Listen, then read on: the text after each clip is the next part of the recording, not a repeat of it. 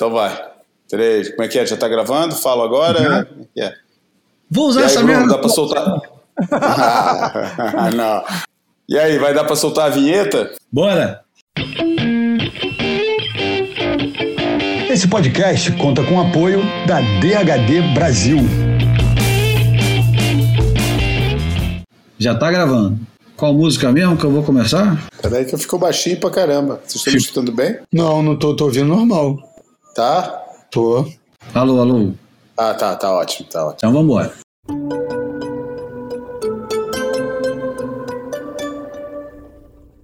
Eu sou a chuva que lança areia do Sara sobre os automóveis de Roma. Sou a sereia que dança destemida e ara, água e folha da Amazônia. Sou a sombra da voz da matriarca da Roma Negra. Você não me pega, você nem chega a me ver.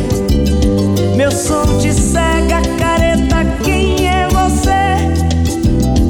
Que não sentiu o swing de Henri Salvador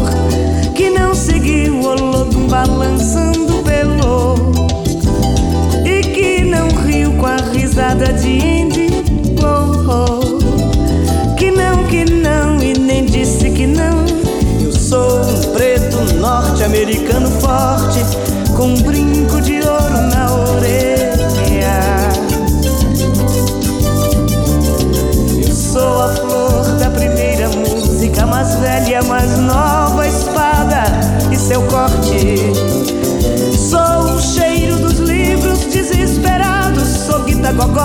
Seu olho me olha Mas não me pode alcançar. Não tenho escolha, careta,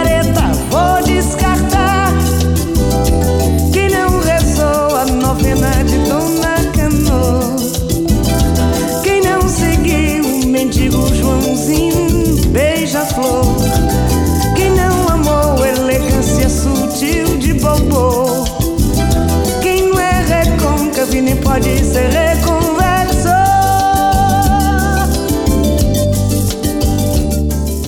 Muito bem, começando o boia número 110, números redondos.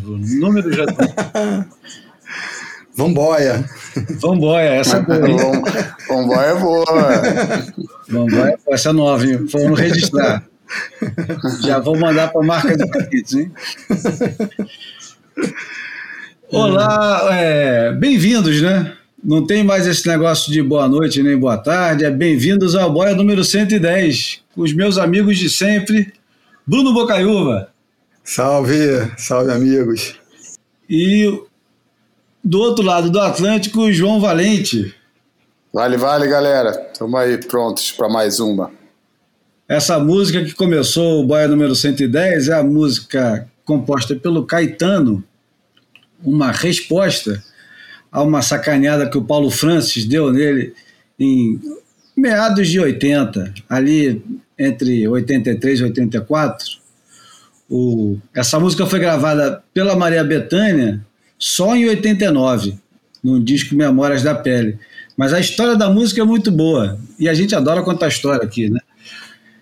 O, o Paulo Francis, que eu adoro, e que era um grande iconoclasta, um grande filho da puta, né, de verdade mesmo, reduzindo com, com um belo adjetivo bem usado, ele era um, um sacana e não perdia a oportunidade de, de ser.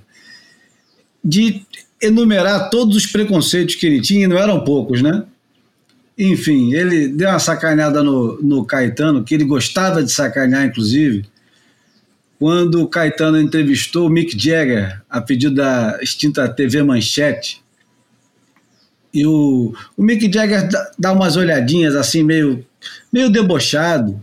E o, o Paulo Francis não admitia a música que o, que o Gil e o Caetano faziam, achava que aquilo era extremamente americanizado e disse que, dizia que o, o Caetano era um compositor. É, tinha algum talento, mas não, criar, não criava músicas que sobreviviam sem ele, como Tom Jobim e o Chico Buarque.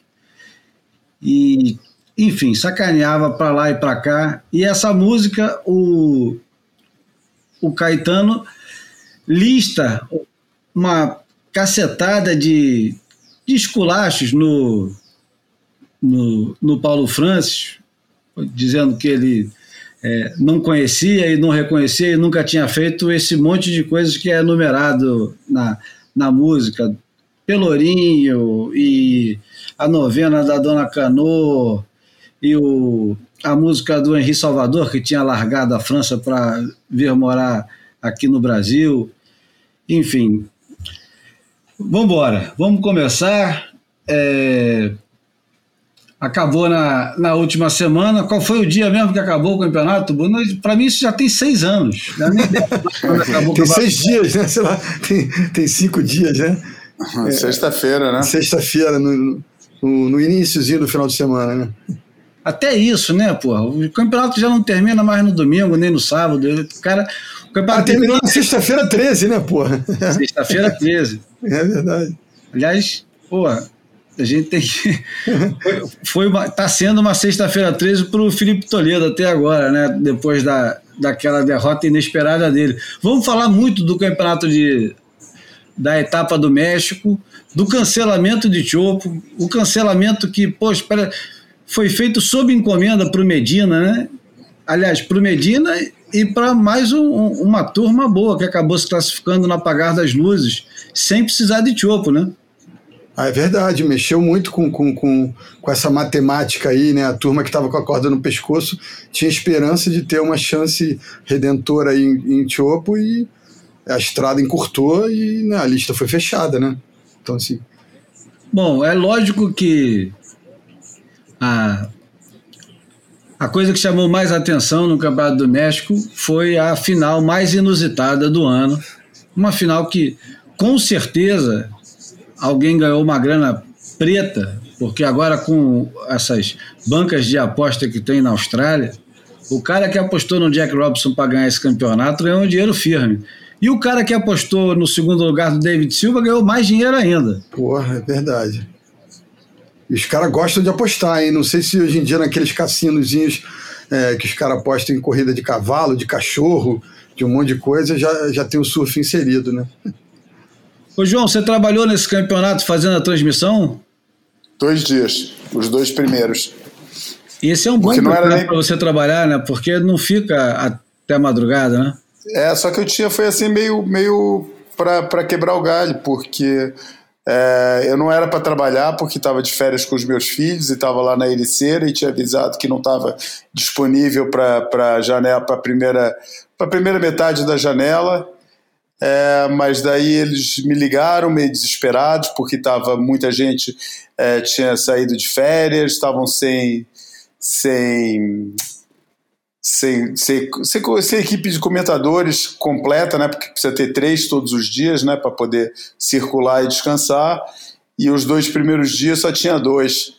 Daí eu acertei as coisas e falei, ah, então deixa, então vou, vou, vou fazer, deixa que eu faço, a gente arruma um, jeito, um esquema aqui. Eu, eu, E acabei fazendo esses dois primeiros dias, depois entrou o Marcos, o Marco, no último dia foi o Marcos, o Nuno e o Paulo Cunha. E, e aí foram, foram três dias ou quatro dias de campeonato? Quatro, três, quatro. quatro dias. Quatro. Então, é, então, então essa equipe se, se repetiu. Ah, não. Tava o o Felipe Gerves também fez. Foi a estreia do, do Felipe Gerves, bom surfista, bom goofy aqui de Portugal, que fez estreia como comentador aqui no Fuel e, e foi legal, foi bom, foi bom com ele. Qual foi o teu destaque para o início do campeonato? Ah, para aqueles dois primeiros dias que eu fiz, cara, eu saí, eu vou te falar, cara. Logo no começo, é, porque agora o Full desenvolveu aqui o, desenvolveu uma aplicação, um aplicativo, né, como fala no Brasil, é, que no fundo aparece um QR Code de vez em quando na, na, na, na, na transmissão, aparece um QR Code, você vai lá, lê o QR Code com o telefone e aquilo te lança para uma área onde tem vários inquéritos para responder, quem é o surfista preferido para ganhar essa etapa, como é que você está avaliando o trabalho dos juízes, enfim, várias perguntas que o pessoal respondia, por, só clicando, né? Da, da, das, das, da, tipo de, de ruim, regular, bom, etc. É, e depois tem uma área de comentário lá também que eles podem mandar alguma. fazer um comentário, fazer uma pergunta para pro, os locutores, para os comentaristas. E logo nas primeiras perguntas, alguém falou: quem é que vocês acham que pode surpreender nessa etapa? E eu de cara falei Matheus Herdi. Não sei porque eu estava com o feeling que o Matheus ia arrebentar nesse campeonato. É, e eu fiquei de olho nele é, por causa disso.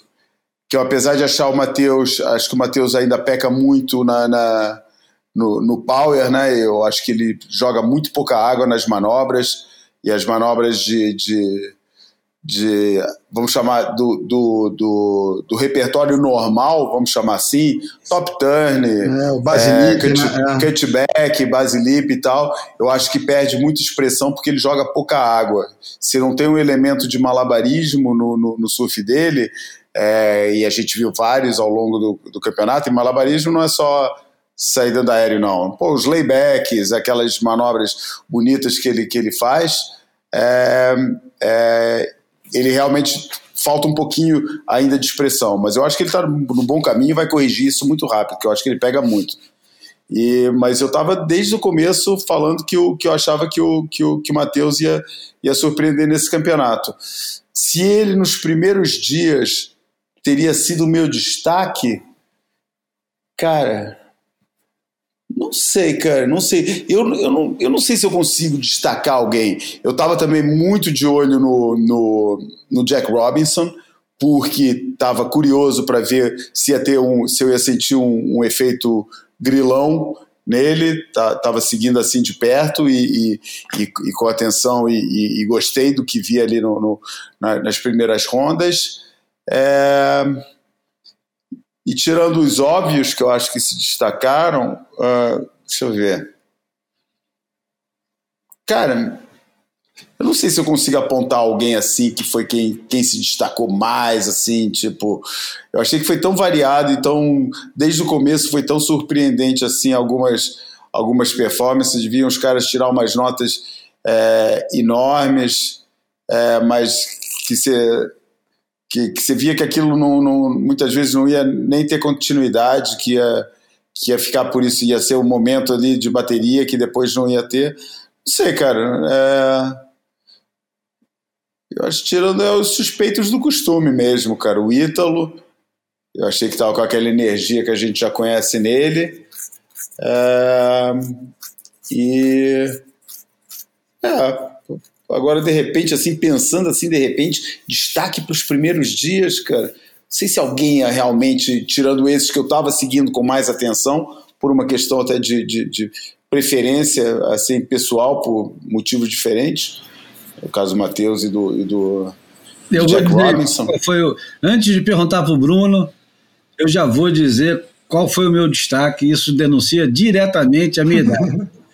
o, o meu destaque dos primeiros dias. O Kelly, Kelly Slater, cara. Foi o Kelly Slater. A primeira manobra. Foi, um Kelly, foi, não, foi o Kelly Slater. E, e é engraçado que é, eu, eu, eu penso muito parecido com o Steve Shearer de vez em quando. E a pergunta que a gente se faz né, é como é que pode, num circuito mundial é, liderado por pessoas com 20 e alguns anos, ter ainda um camarada com 49 anos, 49 anos próximos de fazer 50 no dia 12 ou 13 de fevereiro de 2022, como é que esse camarada, aos 49 anos, ainda é capaz de produzir momentos de brilhantismo em ondas comuns, onde supostamente os caras mais novos têm mais versatilidade, mais brilhantismo, mais agilidade e até mais repertório. Só que foi engraçado que no primeiro dia, a impressão que eu tive, apesar de não ser a mesma impressão que os juízes tiveram, que a média dele foi bem abaixo das melhores médias do dia, nenhuma prancha andou tão bonito na onda quanto a prancha do Kelly naquele dia, pelo menos no primeiro dia. Depois, até eu acho que o Felipe Toledo, quando encaixa numa onda, é, é difícil igualar e eu acho que ninguém iguala o Felipe Toledo quando ele encaixa numa direita como aquela. Ninguém agora no circuito. Talvez o Jorge no, em bons momentos, com a prancha certa, e o Colorre, o Colorre não, desculpa, o Colorre nem de perto. Aliás, achei que o Colorre estava é. com uma prancha horrível no campeonato. A, parecia que ele estava fazendo muito esforço para fazer aquela prancha andar, cara. E a, a, impressão que eu tive da prancha do Colorre foi péssima. E, e, foi exatamente ao contrário, porque a primeira bateria do campeonato foi o Canoa, o Kelly e o Colorre. o, o Canoa, aliás, os três com, é, com Q, né? Com K, quer dizer. Olha. É, é, é, é a bateria aqui, a gente estava chamando a bateria KKK. é, os, como é que é o nome? Os supremacistas brancos devem ter liderado, é, adorado né, nessa bateria, nessa bateria né?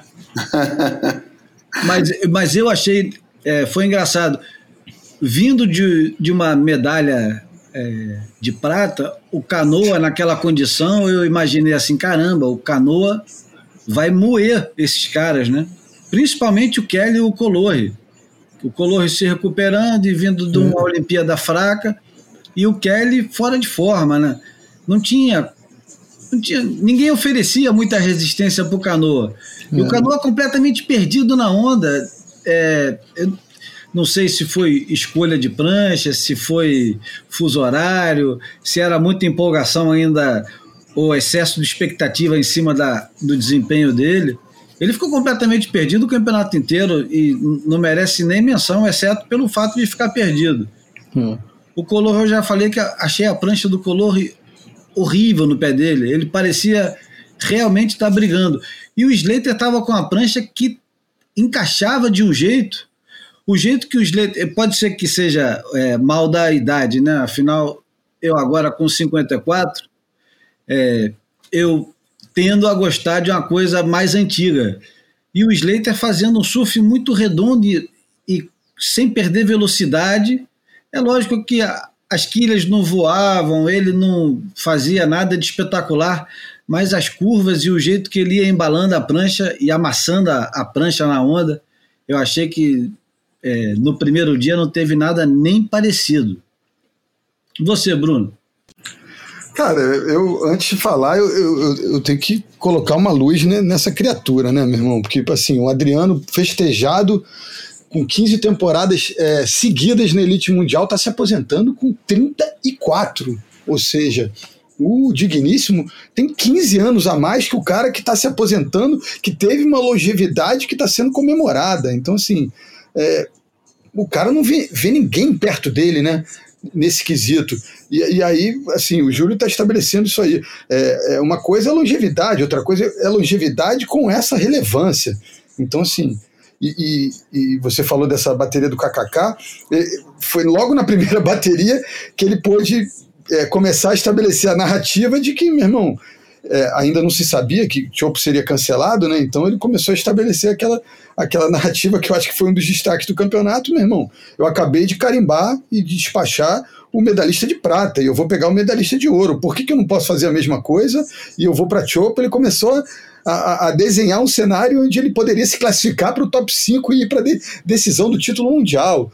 Ou Aquela seja, entrevista dele é muito hum, boa, né, Bruno? É, muito boa, cara. É muito boa. Você dá uma margem de um fiapo, né? De um, de um, de um, de um, de um, de um cabelinho, né? E, e o cara constrói é, uma narrativa poderosíssima e, e, e, era possível àquela altura. Alguém ia, ia duvidar da, da, possibilidade do cara, tendo o Chopo ainda pela frente, enfim, e ele tendo feito essa apresentação contra, porra, os moleques da metade da idade dele, né, cara? Então, assim, é, não tem como não colocar ele nesse destaque. Eu gostei muito, mas que é um pouco mais para frente a, a, a, rodada dos 32, a virada, o jeito que o, que o Gabriel virou sobre o Michel Bourret, o, o, né, a, abordagem de um e a abordagem do outro, um cara super tradicional, também já, é, eu acho que, é, assim, sintonizado com, com, com uma linha já já ultrapassada, o Michel, né, mas surfou o seu melhor naquela condição, ainda conseguiu um, uma, uma, belíssima onda com, com, com um bom tubo e deu aquelas sapatadas dele que realmente são poderosíssimas, embora eu não curta tanto o, o estilo, aquela cabeçada interminável dele, mas, mas é, eu colocaria esses cachorros grandes como destaque, eu acho. Mas o vamos Kelly... colocar então, só contextualizando o, a entrevista do Kelly. Tá. O, ele saindo da bateria contra. Aí, eu, eu acho que foi no terceiro round, foi Isso, quando ele saiu da bateria contra o Miguel Pulpo. Isso. Aí ele dá uma entrevista o, pro Caipo Guerreiro e começa a, a especular com grande entusiasmo que se ele ganha o Campeonato do México e vai para Chopo e ganha Chopo, ele entra nos top 5 e pode disputar um título mundial. Aí você vê, eu, é, eu acho que é surpreendente por tantos é, ângulos diferentes, né? É surpreendente como é que o cara pode se iludir com 49 anos desse jeito, né? Porque ele, ele realmente, ele realmente, ao ganhar do Miguel Pulpo, que é um cara que está no terceiro time, ele passa a achar que ele está é, apto a disputar o título mundial com Medina, Ítalo e, e Felipe. É. Não importa mais os outros dois, porque os outros dois via, viraram coadjuvantes. Porque tendo, tirando o Jorge e o John John do, da jogada, podia ser quem fosse, não ia fazer é, eu, muita diferença, né? O, mas, o... É, mas eu, é, eu, queria fazer um parênteses. Você vê a importância do Matheus Erdi, como ele estragou ali a festa de uma turma que estava sonhando com coisas maiores.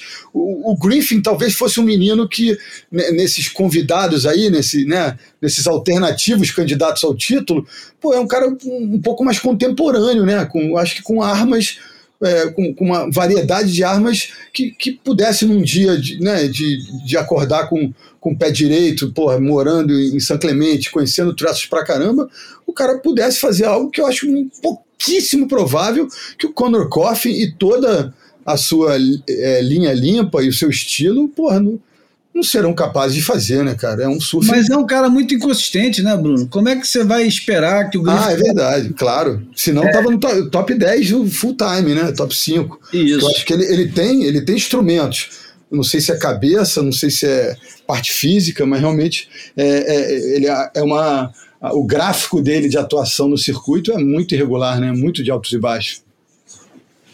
Bom, continuando na, na terceira fase, que eu acho que foi talvez a melhor terceira fase dessa temporada. Aliás, uma, uma terceira fase que, apesar das notas não, não, não traduzirem o, o, o que foi essa terceira fase, o mar estava bom e estava acima das expectativas, porque afinal de contas a previsão não era nada animadora. Quando a gente lia que ia estar dois, três pés, a gente não esperava que fossem dois, três, quatro dois, quatro, dois a quatro pés, ou até cinco no último dia, e, e tão agradável, né? É, é eu, eu acho que tira a roupa de borracha e, porra, coloca uma prancha normal no pé dos caras e deixa os caras um pouco mais é, livres, né?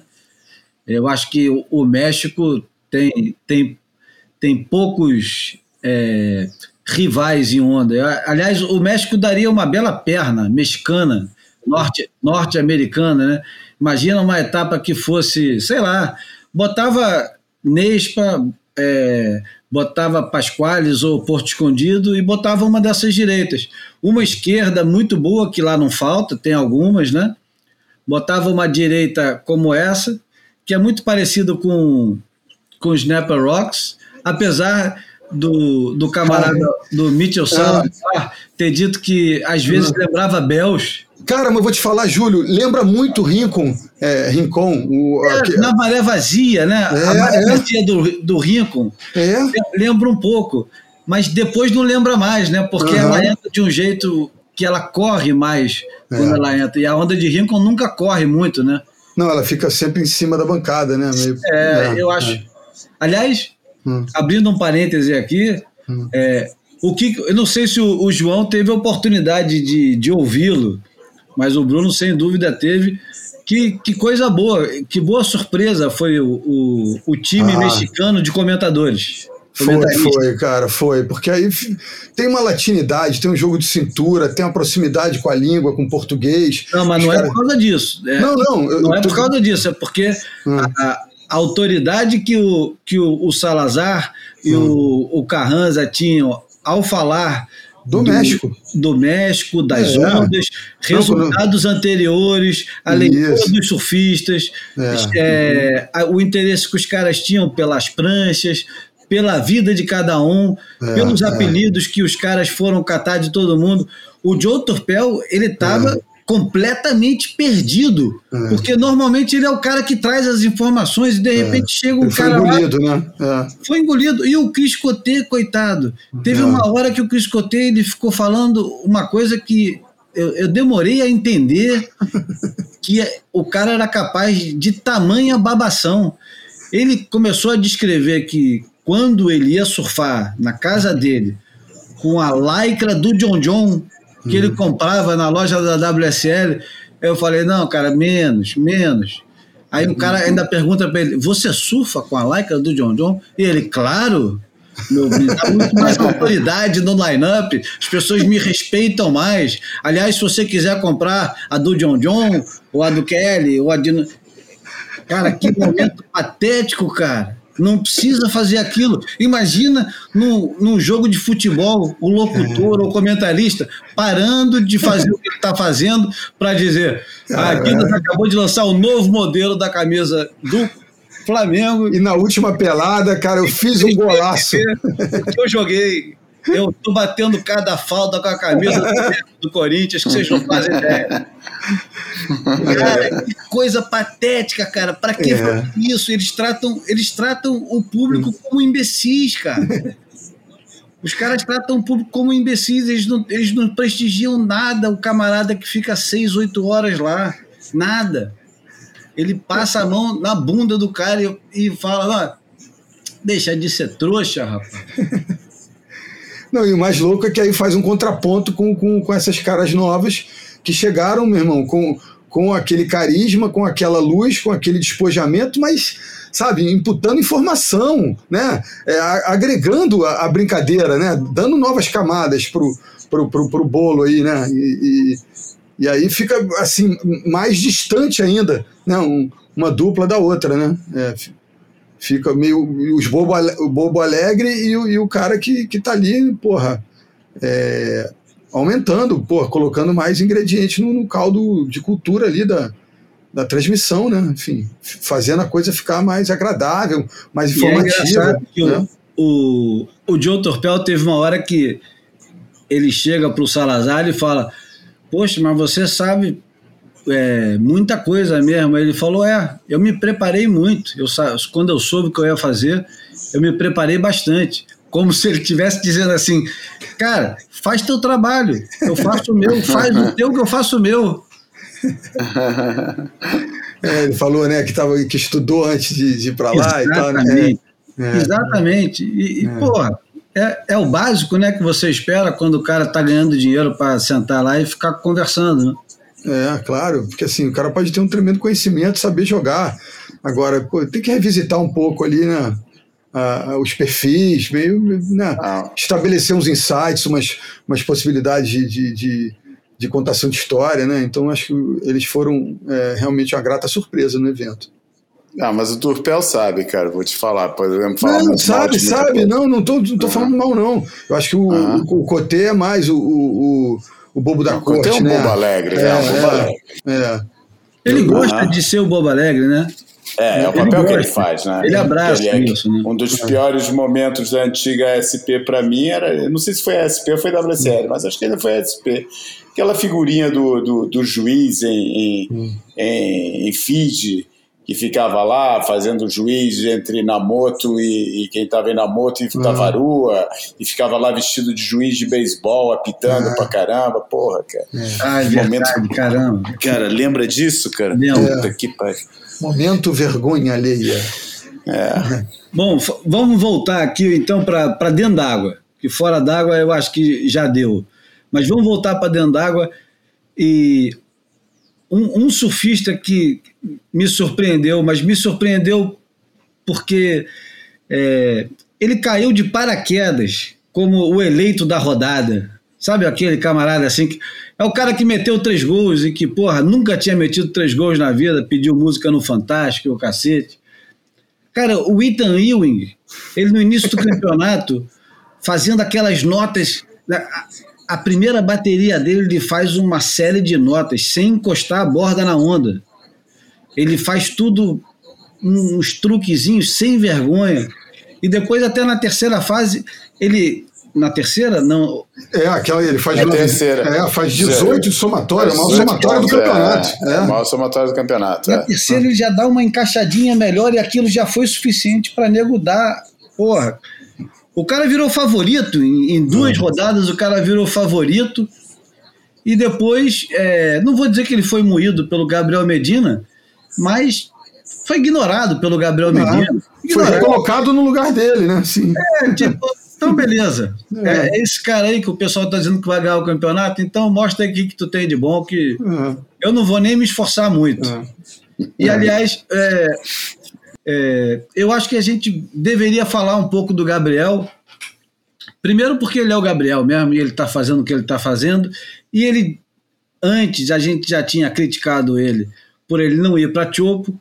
E o cancelamento de Chopo cai perfeitamente no colo dele, né? É, não, não, não, não poderia prever um, um desfecho melhor do circuito mundial até agora do que cair Chopo sem o Gabriel Medina precisar ir para lá, né? Ele não precisou, ele não precisou perder etapa, se bem que quantos são os descartes agora? Se bobear, ele vai ficar com dois descartes altos, né? É, ele vai, eu, eu acho que é, né? é Margaret River, né? Que, que era o pior resultado dele. Agora, talvez ele tenha que descartar um quinto lugar, por exemplo. É. Porque, né? Porque o É. descarte- é, ele São- já estava, ele descartaria Margaret River e Chopo. Não tem Chopo. Se ele ainda puder descartar dois, ele vai descartar um daqueles resultados que o Slater ensinou para todos nós ao longo da, da sua história no Tour, de que são resultados contáveis, né? De quinto para cima tá, vai entrar. E o Gabriel está fazendo uma, uma- essa façanha de jogar fora provavelmente um quinto lugar. E agora eu pergunto para você, João. O, o Schiller, ele, ele chama atenção no artigo dele que o, o Gabriel Medina, desde a Olimpíada, não parece ser o mesmo, Mesmo. Gabriel que estava dominando o circuito completamente. Ele É, parece um parece cara um- mais disperso, Vulnerável. mais vulnerável e, e que está sempre um pouco cambaleante, né? É, o instinto, ele fala que, o instinto, que não sente mais nele o instinto matador, o instinto matador da, da, da perna australiana. Você concorda com isso? Cara, eu, eu acho que isso é, o, é, o- é a típica situação de que se você habitua o cara a, a, a, a fazer. Se o cara começa a fazer é, três gols por jogo durante dez jogos seguidos, o primeiro jogo que ele passar fazendo só um, o nego vai falar que ele tá aí fo- fora de forma, cara. Acho que é a síndrome disso. É, é assim. O, o, eu acho que as Olimpíadas, sinceramente, eu não achei nenhum escândalo a vitória do. Já falamos sobre isso, não vamos voltar no assunto. Não achei escandalosa a vitória do, do Canoa. É, acho que podia ir para qualquer lado, por isso por aí, não é por aí, entendeu? Aí foi uma decisão dos juízes, a quem acha escandalosa, a quem acha justa, a quem acha, como eu, que normal. É, o, o, por isso, por aí não prova nada. Contra o, o, o Owen, na, na, medalha, na, na, na, disputa da medalha de bronze, eu achei que ele surfou melhor que o Owen, que ele levava a medalha. Achei essa mais, mais dura de engolir a nível de resultado do que a do, do, que a do, do, do Canoa. Isso para falar o quê? Que no, na, nas Olimpíadas ele surfou no nível dele e com o mesmo instinto matador e com a mesma é, é, capacidade que sempre demonstrou. Eu não achei que ele tivesse frágil nas Olimpíadas. Foi uma questão de decisão de juízes que empurrou ele para os resultados que ele teve. É, depois disso, eu acho que o único momento em que eu concordo com ele é a final do, do rancho. Na final do rancho, em que ele realmente fraquejou numa hora que, que ele não costuma fraquejar. É, e ele caiu, fez uma leitura da onda, é, não, não e, e, e, no caso dele, sendo a onda que é, sendo o campeonato que é, com os resultados que ele tem lá, eu achei ali um momento de fraqueza, é, que, que ele revelou ali um momento de fraqueza. depois do, do, do Rancho. O Rancho já foi lá atrás, né, cara? Isso, antes da Olimpíada. É, o Rancho foi primeiro, depois foi as Olimpíadas e depois chegou aqui. E eu acho que aqui é exatamente isso que eu comecei falando, cara. Eu acho que ele realmente não estava com aquela. É, não estava fazendo três gols por jogo, não estava dando combinação, e o pessoal já estranha quando isso acontece. Uh, eu prefiro aguardar a final, claro, isso aí é sempre faz, né? Aquela velha história, né? Prognóstico depois do jogo todo mundo faz. Mas eu não, não, eu não compartilho dessa, dessa ideia, não. não. Não compartilho desse, dessa visão do Schiller dele estar tá mais frágil, mas é, eu concordo com a frase que o Schiller usou. Eu acho que ele se distrai com muita coisa. Entendeu? Eu acho que não precisava ter posto essa história toda da, da Yasmin no, no, no, no nas Olimpíadas um, um, no lugar onde botou. Foi uma fabricação dele entendeu? Que ele é que, mais do que ninguém, é que teria o poder para vamos fechar esse assunto agora e falar com a mulher e falar, cara, acabou esse assunto, entendeu? Não querem que, que você vá, não querem que vá, que não vou mais discutir isso, tenho mais, tenho coisas mais importantes para me preocupar do que isso. Mas parece que ele não tem. Ele realmente, esse, é, é, eu acredito que ele seja muito sincero nessa, nesse, nessas suas coisas. É ele mesmo aquilo, ele não está falseando, não está agindo pela cabeça de ninguém, ele está agindo pela cabeça dele, é sempre a cabeça dele. E eu acho que ele realmente tem essa tendência para para se perder com esses assuntos que, cara, que no fundo não é, a, não é o, o foco da, da, da, carreira dele. Essa história da, da mulher, cara, eu nunca vi esportista de primeira linha nenhum fazer o, o, o, o quer dizer, fa fazer o barulho que ele fez por causa de um assunto desse entendeu? É um assunto que, pô, fala uma vez, fala duas e acabou, cara, entendeu? Não dá, não dá, fecha o assunto, cara. Deixar, sabe, fazer uma campanha geral com o assunto, acho que totalmente é, é ridículo. É, eu achei, sabe? E... Vai, ah, fala. Não, não, é isso, cara. Eu tô falando, eu não acho que ele tenha perdido nada disso, não acho que ele esteja mais fragilizado.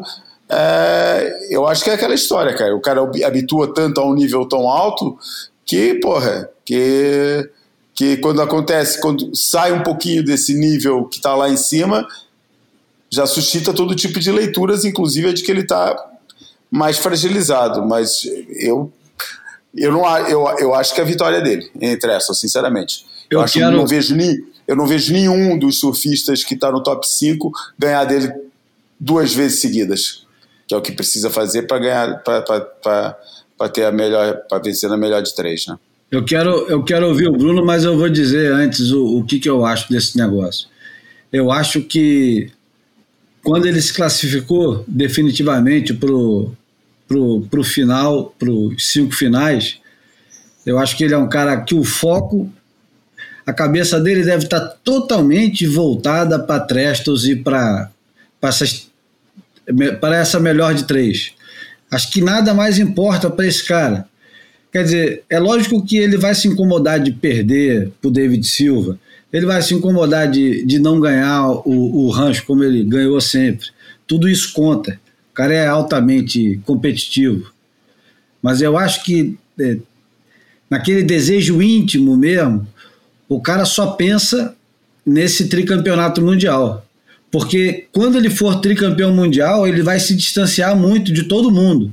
Ele vai ser o primeiro Goofy tricampeão mundial. Ele vai ser o primeiro tricampeão mundial depois do do, do Mick Fanning.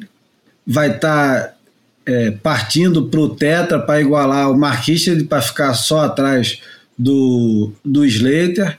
Enfim, eu acho que o, o, o foco dele está lá na frente e esse o foco às vezes fica tão distante que o, o até esquece de onde é que está. Tô falando besteira, Bruno? Cara, é, você até me surpreendeu. Eu não ia por aí, não, mas eu, eu, eu depois do que você disse, é, e eu tenho até informação que, que, eu acho que é uma informação porra, bacana para quem torce por ele, né, cara? Eu acho que eles estão se acertando, né? Ele a família, então estão se reaproximando. E, e eu, eu me lembro de, de conversar com o Charles e, e eles deixarem isso é, é, até exposto ou aberto, que o projeto de vida, de vida profissional deles no curto prazo era, era conquistar o tricampeonato mundial. Então, assim, é, mesmo que ele não esteja agora com esse estrategista do lado, é, eu, eu acho que o, o, foco dele é esse mesmo. É, e eu acho que ele deve acessar muitas conversas que ele teve com o Charlão ao longo é, de, dessas andanças todas. E, e, e ele tá, cara. É, eu, eu continuo achando que pode ser um, uma temporada difícil para ele, pelo, pelo, que aconteceu nas Olimpíadas e pela possibilidade do, do Filipinho é, superá-lo, porque eu ainda acredito que nesse cenário o Felipe é o favorito por ter decodificado essa onda como ninguém.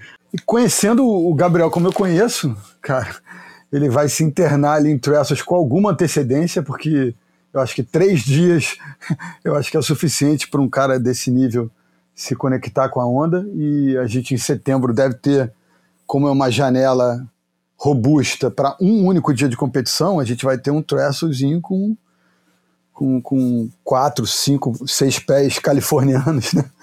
Então, assim, eu, eu acho que ele é perigosíssimo e, está com a faca e o queijo na mão. A questão é que é, o passado recente trabalha porra, pela narrativa de vitória do Felipe, né? Porque ele tem uma relação com aquela onda, ele venceu a última edição do campeonato lá. Enfim, é, é, é um cenário ideal para o triunfo dele. Agora, essa questão psicológica dos dois momentos, né?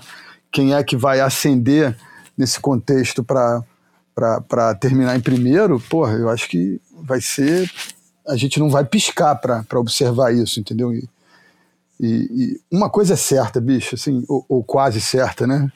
É, esse, é, essa dupla de, de coadjuvante de, do, do, contingente internacional não tem chance alguma, né, cara? Você imaginar que, que os caras vão se esforçar muito entre si e o vencedor desse duelo já vai bater de cara com o Felipe Assim, não tem como um cara sobreviver a Felipe, a Ítalo e a Gabriel, né, cara? Não então, tem, assim, para tudo, né? Para tudo, a gente desliga e vai embora.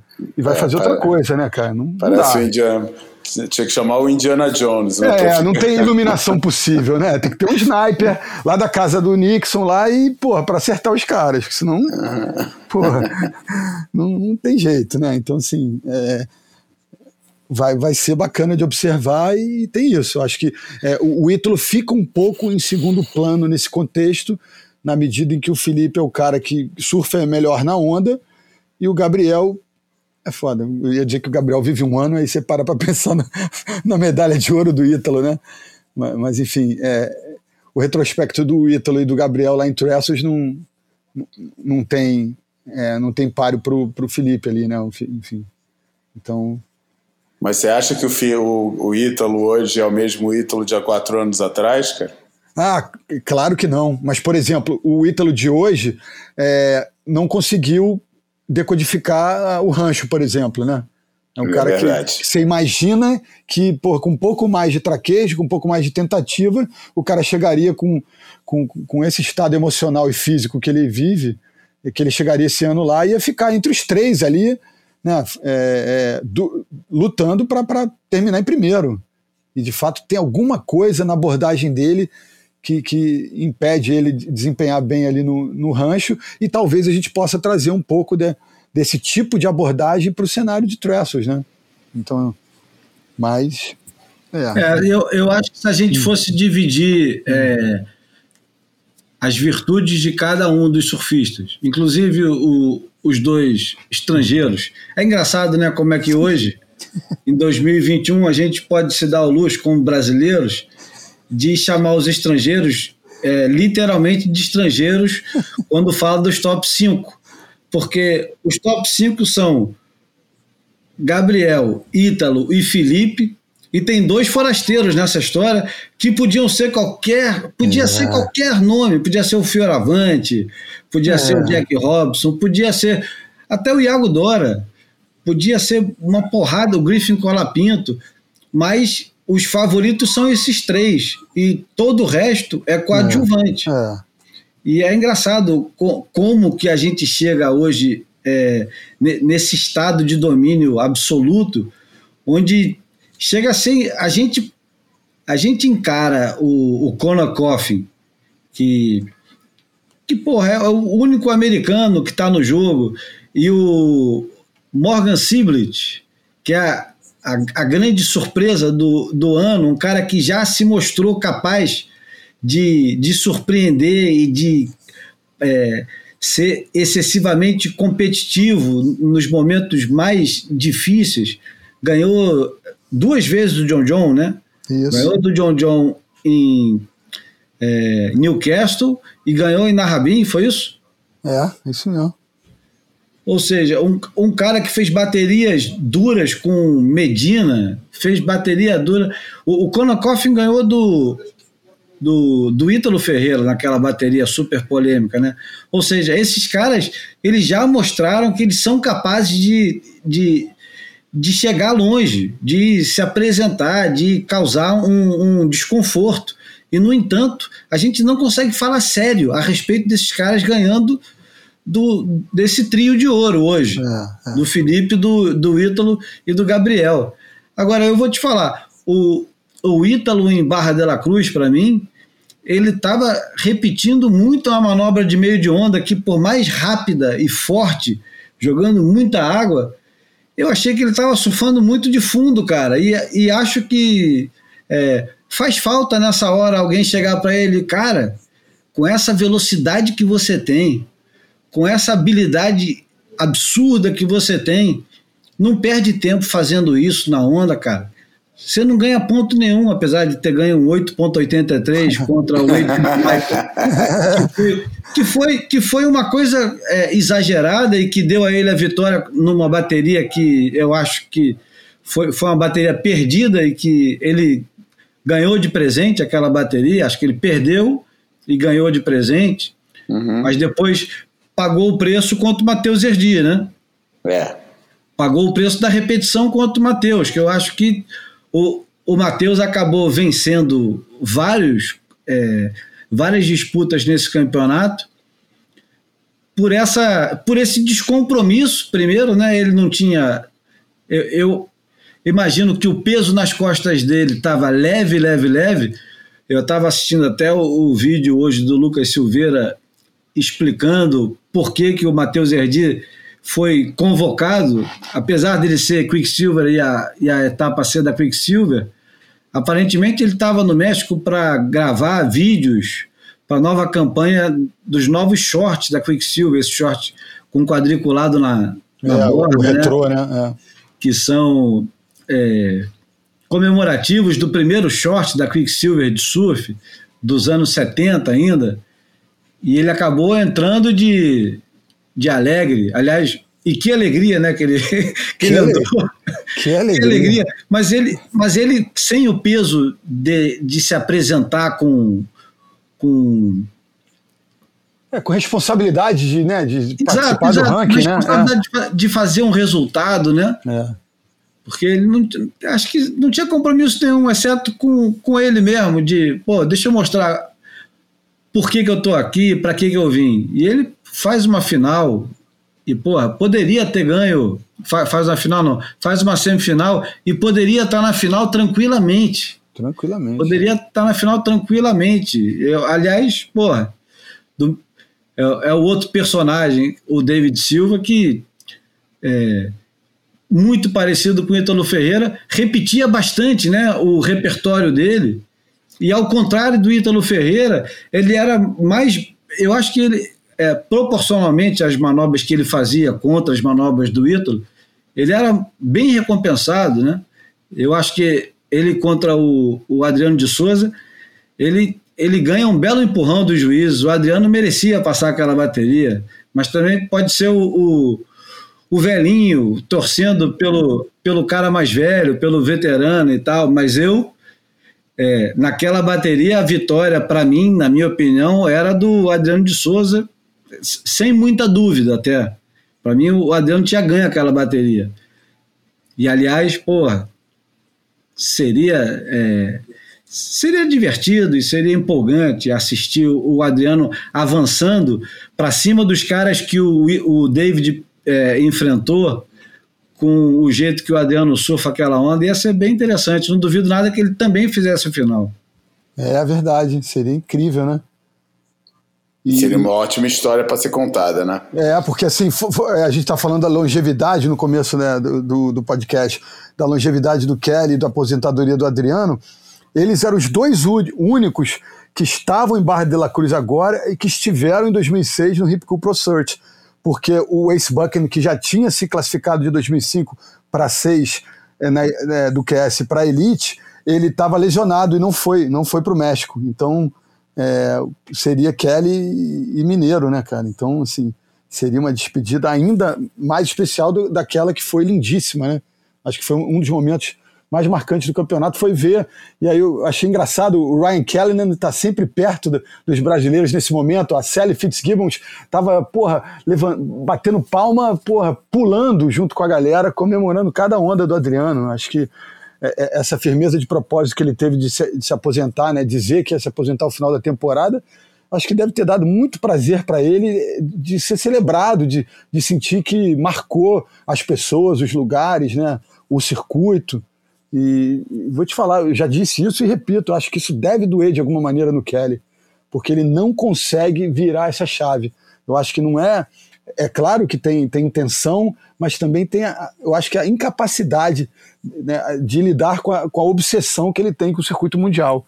E ver o Adriano fazendo esse, essa volta final porra, sabe, com, com alegria, com leveza, né? Porque o Adriano a gente sempre viu ele muito com, com os punhos cerrados, né? Com semblante tenso de, de ter a obrigação de sempre fazer resultado. E de fato ele está aproveitando a vida ali, né? Seu último ano para, sabe, se despedir de uma forma prazerosa. Isso acho que tem sido muito especial de testemunhar, assim. Teve dois momentos que eu acho que emociona é, pelo lado emocional foram bem fortes nesse campeonato. Hum. Um foi esse que você acabou de descrever, e o outro foi durante a final, quando o David vem até a beira da água e todos, pô, uma galera de uns 10 brasileiros correndo junto com ele, um levando água, outro ah, carregando é. a prancha, é. outro fazendo uma entourage correndo com ele acompanhando a corrida dele para entrar no pico de novo pelo canal. Pô, lindo. Filipinho Toledo eu, incluído, é? E Felipe Toledo incluído. E que eu vou te falar, cara, os gringos devem olhar aquilo e que aqueles que tenham dois dedos de testa para pensar devem olhar aquilo e falar, cara, a gente está fudido, cara. Porque além de tecnicamente eles nesse momento serem surfistas superiores, é, esse tipo de energia não é. existe e você não fabrica nem fomenta isso, cara. Isso é um hum. negócio que ou acontece naturalmente é. ou não acontece. Eu estava assistindo com o Zé Seabra, que eu fiquei na casa dele na Ericeira, nessas férias, é, e tava assistindo, ele nunca tinha assistido People on Tour, ele nunca tinha uhum. visto. Eu falei, ó, bota, bota, aí que dá para dar umas risadas, pra você ver como é que é a coisa. Ele, e ele que conhece bem o tour, falou, cara, essa vibe não existe entre australianos, não existe entre, entre americanos, não existe em lugar nenhum do tour, entre europeus, não existe, cara. Isso é uma coisa que só existe entre os brasileiros, cara. E a energia que, que, que emana daí Cara, é um negócio muito forte, cara. É, é uma coisa que. Entendeu? Não, não, é claro, você pode falar, porra, o que, que, que, que adiantou essa energia para o Alex Ribeiro? Uhum. É, mas aí, cara, tem a ver com outras situações, né, cara? Não, não é porque você tem uma boa energia, tem um grande técnico, tem uma, um CT de treinamento que você vai botar o Volta Redonda para disputar a final de brasileiro, cara. Claro. É, mas, mas você tem que ter uma base técnica muito boa para chegar nas cabeças, é. entendeu? e, e e eu, mas, mas quando existe essa, essa base técnica, existe a vontade individual e a capacidade individual, e se aí encontra uma energia desse nível, cara, não, não, não tem como é que você vai, como é que você vai combater isso, cara? Você não é. consegue, não, é o tipo de coisa, isso você não consegue, tudo o resto você pode treinar, você pode fazer, pode direcionar para uma coisa específica, se bem que até isso eu nesse momento acho difícil, né? Não é porque os caras iam botar o Julian Wilson ou Jack Robinson ou quem eles queiram, o Ethan Ewing, ou quem eles queiram fazer, o Morgan Sibilic, é, para para ser, bom, vamos lá, o teu objetivo na vida agora vai ser derrotar a Brazilian Storm, cara. Não acho que seja um negócio que você decida assim e que isso é. vai acontecer.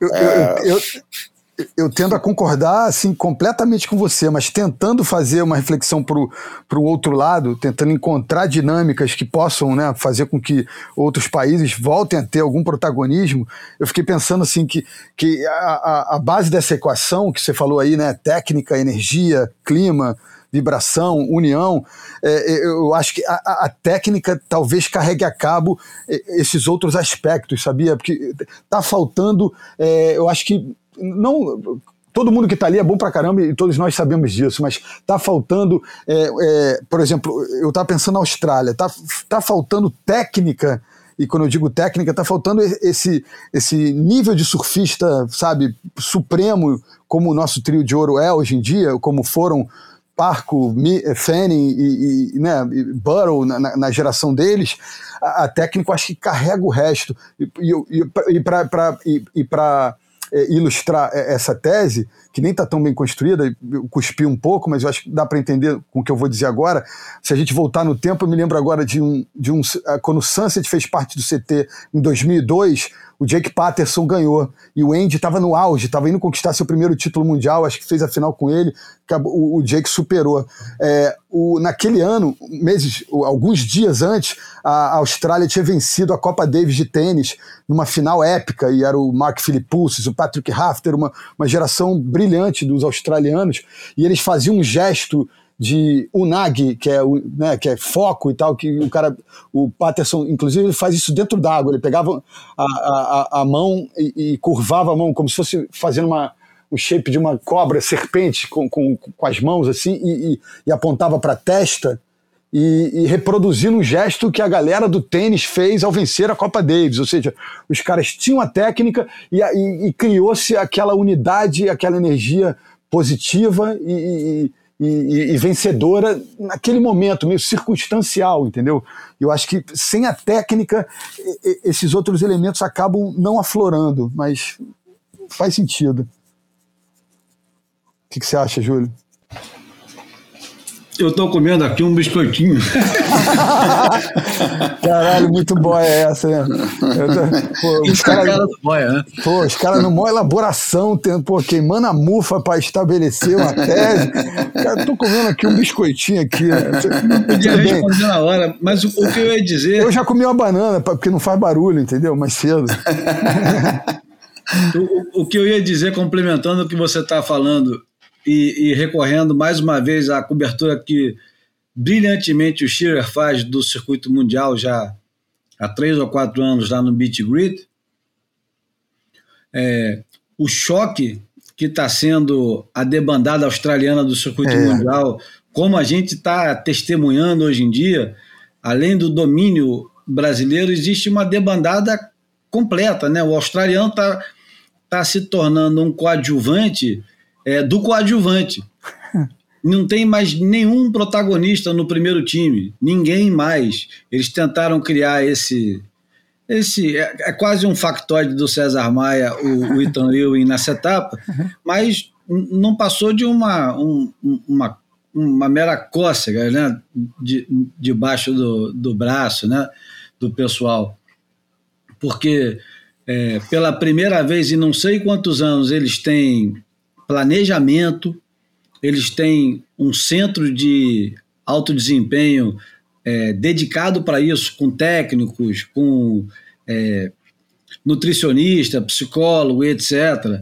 E o único cara que está nos top 5 nunca participou desse esquema do centro de alto desempenho, que é o Morgan Siblet, e é, é um cara completamente ignorado por todo esse esse grupo que hoje eu, eu não sei quem encabeça, eu sei que eu acho que antes era o Andrew Stark, que agora é WSL é, Austrália, né?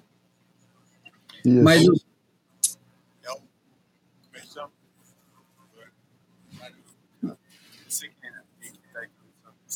É.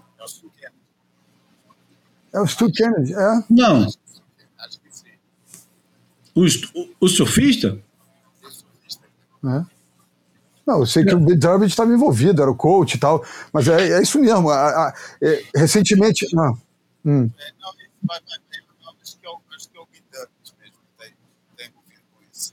É. Não, o ele era o, o, o coach, head técnico, coach. É. O técnico da equipe olímpica, mas ah. eu acho que tem mais coisa por trás. Eu não sei se é o, o, hum.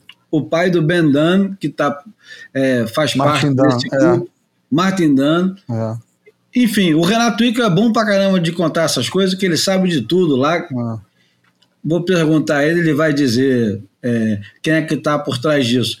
Mas, pela primeira vez, você tem investimento público no surf na Austrália, não só fazendo os campeonatos, mas eu acho que tem é, fundo olímpico né, para dar dinheiro para essa turma toda. Essa turma toda é o time olímpico, né? Então, uhum. quando o surf se torna esporte olímpico, passa a ter é, dinheiro de quatro em quatro anos para isso e tem uma programação. Então... não, importantíssimo o que você está dizendo, porque a medalha do Owen, pelo menos no Brasil, é assim, vocês sabem, né? A, a, a CB Surf, é, segundo consta, é, recebe 400 é, mil reais por ano da, do, do COB para fomentar atividades relacionadas à evolução do surf de competição. E com a medalha do Ítalo, esse valor passa de 400 mil para 4 milhões, né?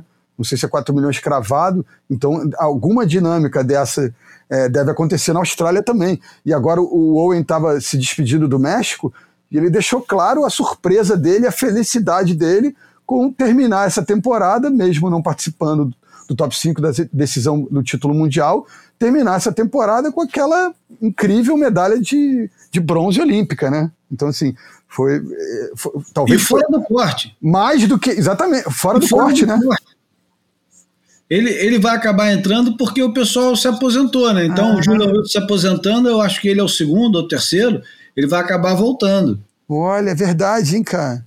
É, Fora cara. da linha de corte. Ele está embaixo. Cara. Ele está embaixo da linha de corte, o, o Owen Wright. E, aliás, não é só ele, né? Embaixo da linha de corte tá o Owen Wright, o Jack Freestone, Conor ah, é. Mickey Wright, Wade Carmichael. Ah, é? o, o, Mickey Wright, já sabendo onde é que ele estava se metendo, ele foi esperto e falou: não, não quero mais brincar, chega. É, não, acho que ficou constrangedor, né, cara? O cara é, já teve tá muitas chamadas, falou: ó, eu não pertenço a esse lugar, não tá dando certo, não, não tenho elementos para isso, né? Agora, mérito para ele, cara, numa boa. Porque tem gente que fica pendurado nesse cabide o resto da vida. Ele chegou e falou: Cara, eu não quero mais fazer isso. Pronto, é, me é. deixa porra, ficar lá tomando minha cerveja no, no pub, diminui meu salário, mas não quero mais ficar passando vergonha, viajando pelo mundo, é. competindo é. com porra, qualquer condição.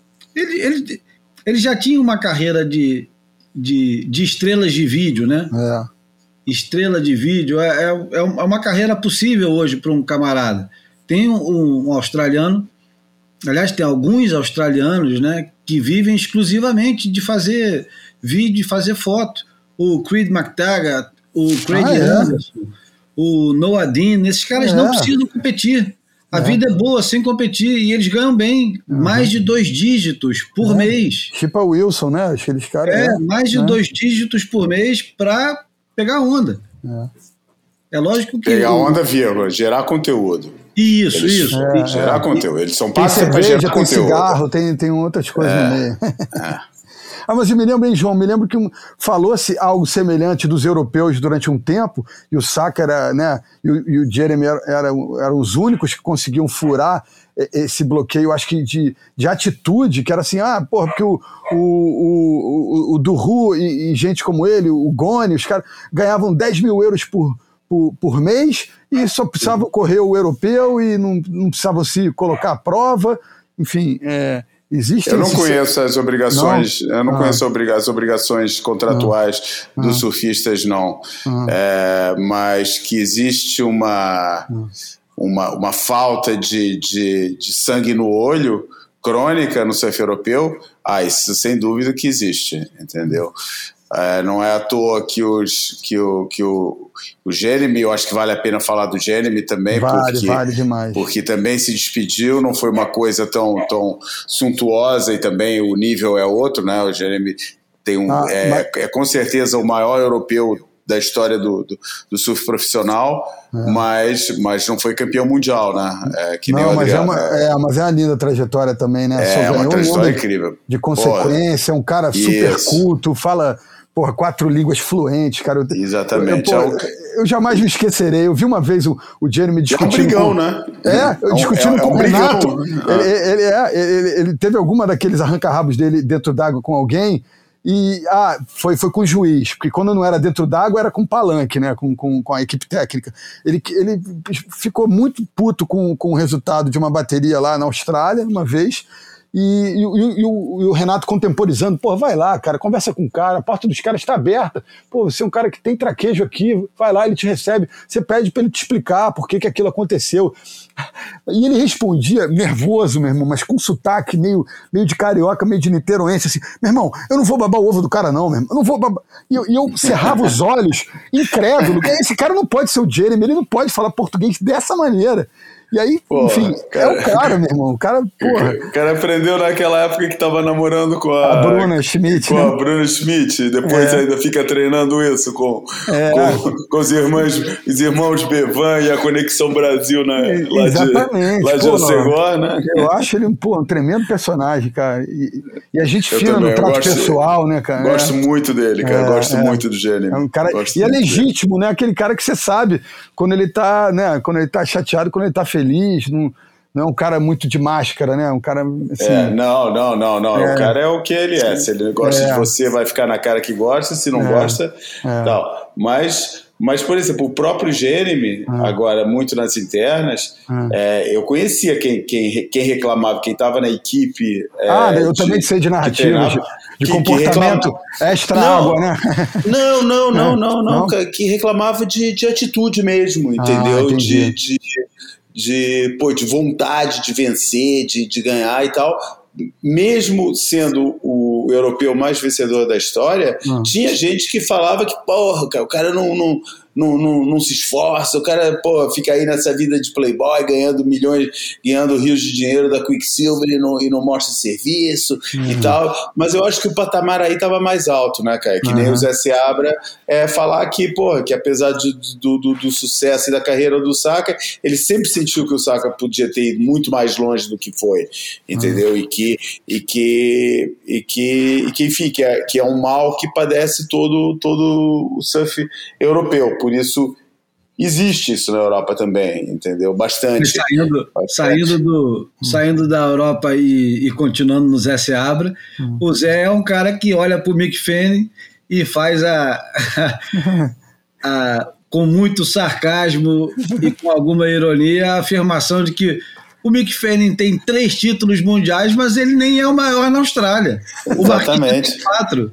É, esse é o princípio do Zé, né, cara? Todo mundo pode ser mais do que é. Entendeu? É, então, essa é muito boa, cara. É. Essa é muito boa. E o, o Jeremy, o fogo do Jeremy é que ele aparece como um, um surfista muito novo que se classifica a lá Peterson Rosa com 17 anos, a lá Kalani Robb. É, lá ele, ele faz parte, até, né? É. Ele faz parte dessa, desse, desse pequeno time de surfistas que antes de completar a maioridade já estava completamente dentro do circuito. Ele, Felipe Toledo, é.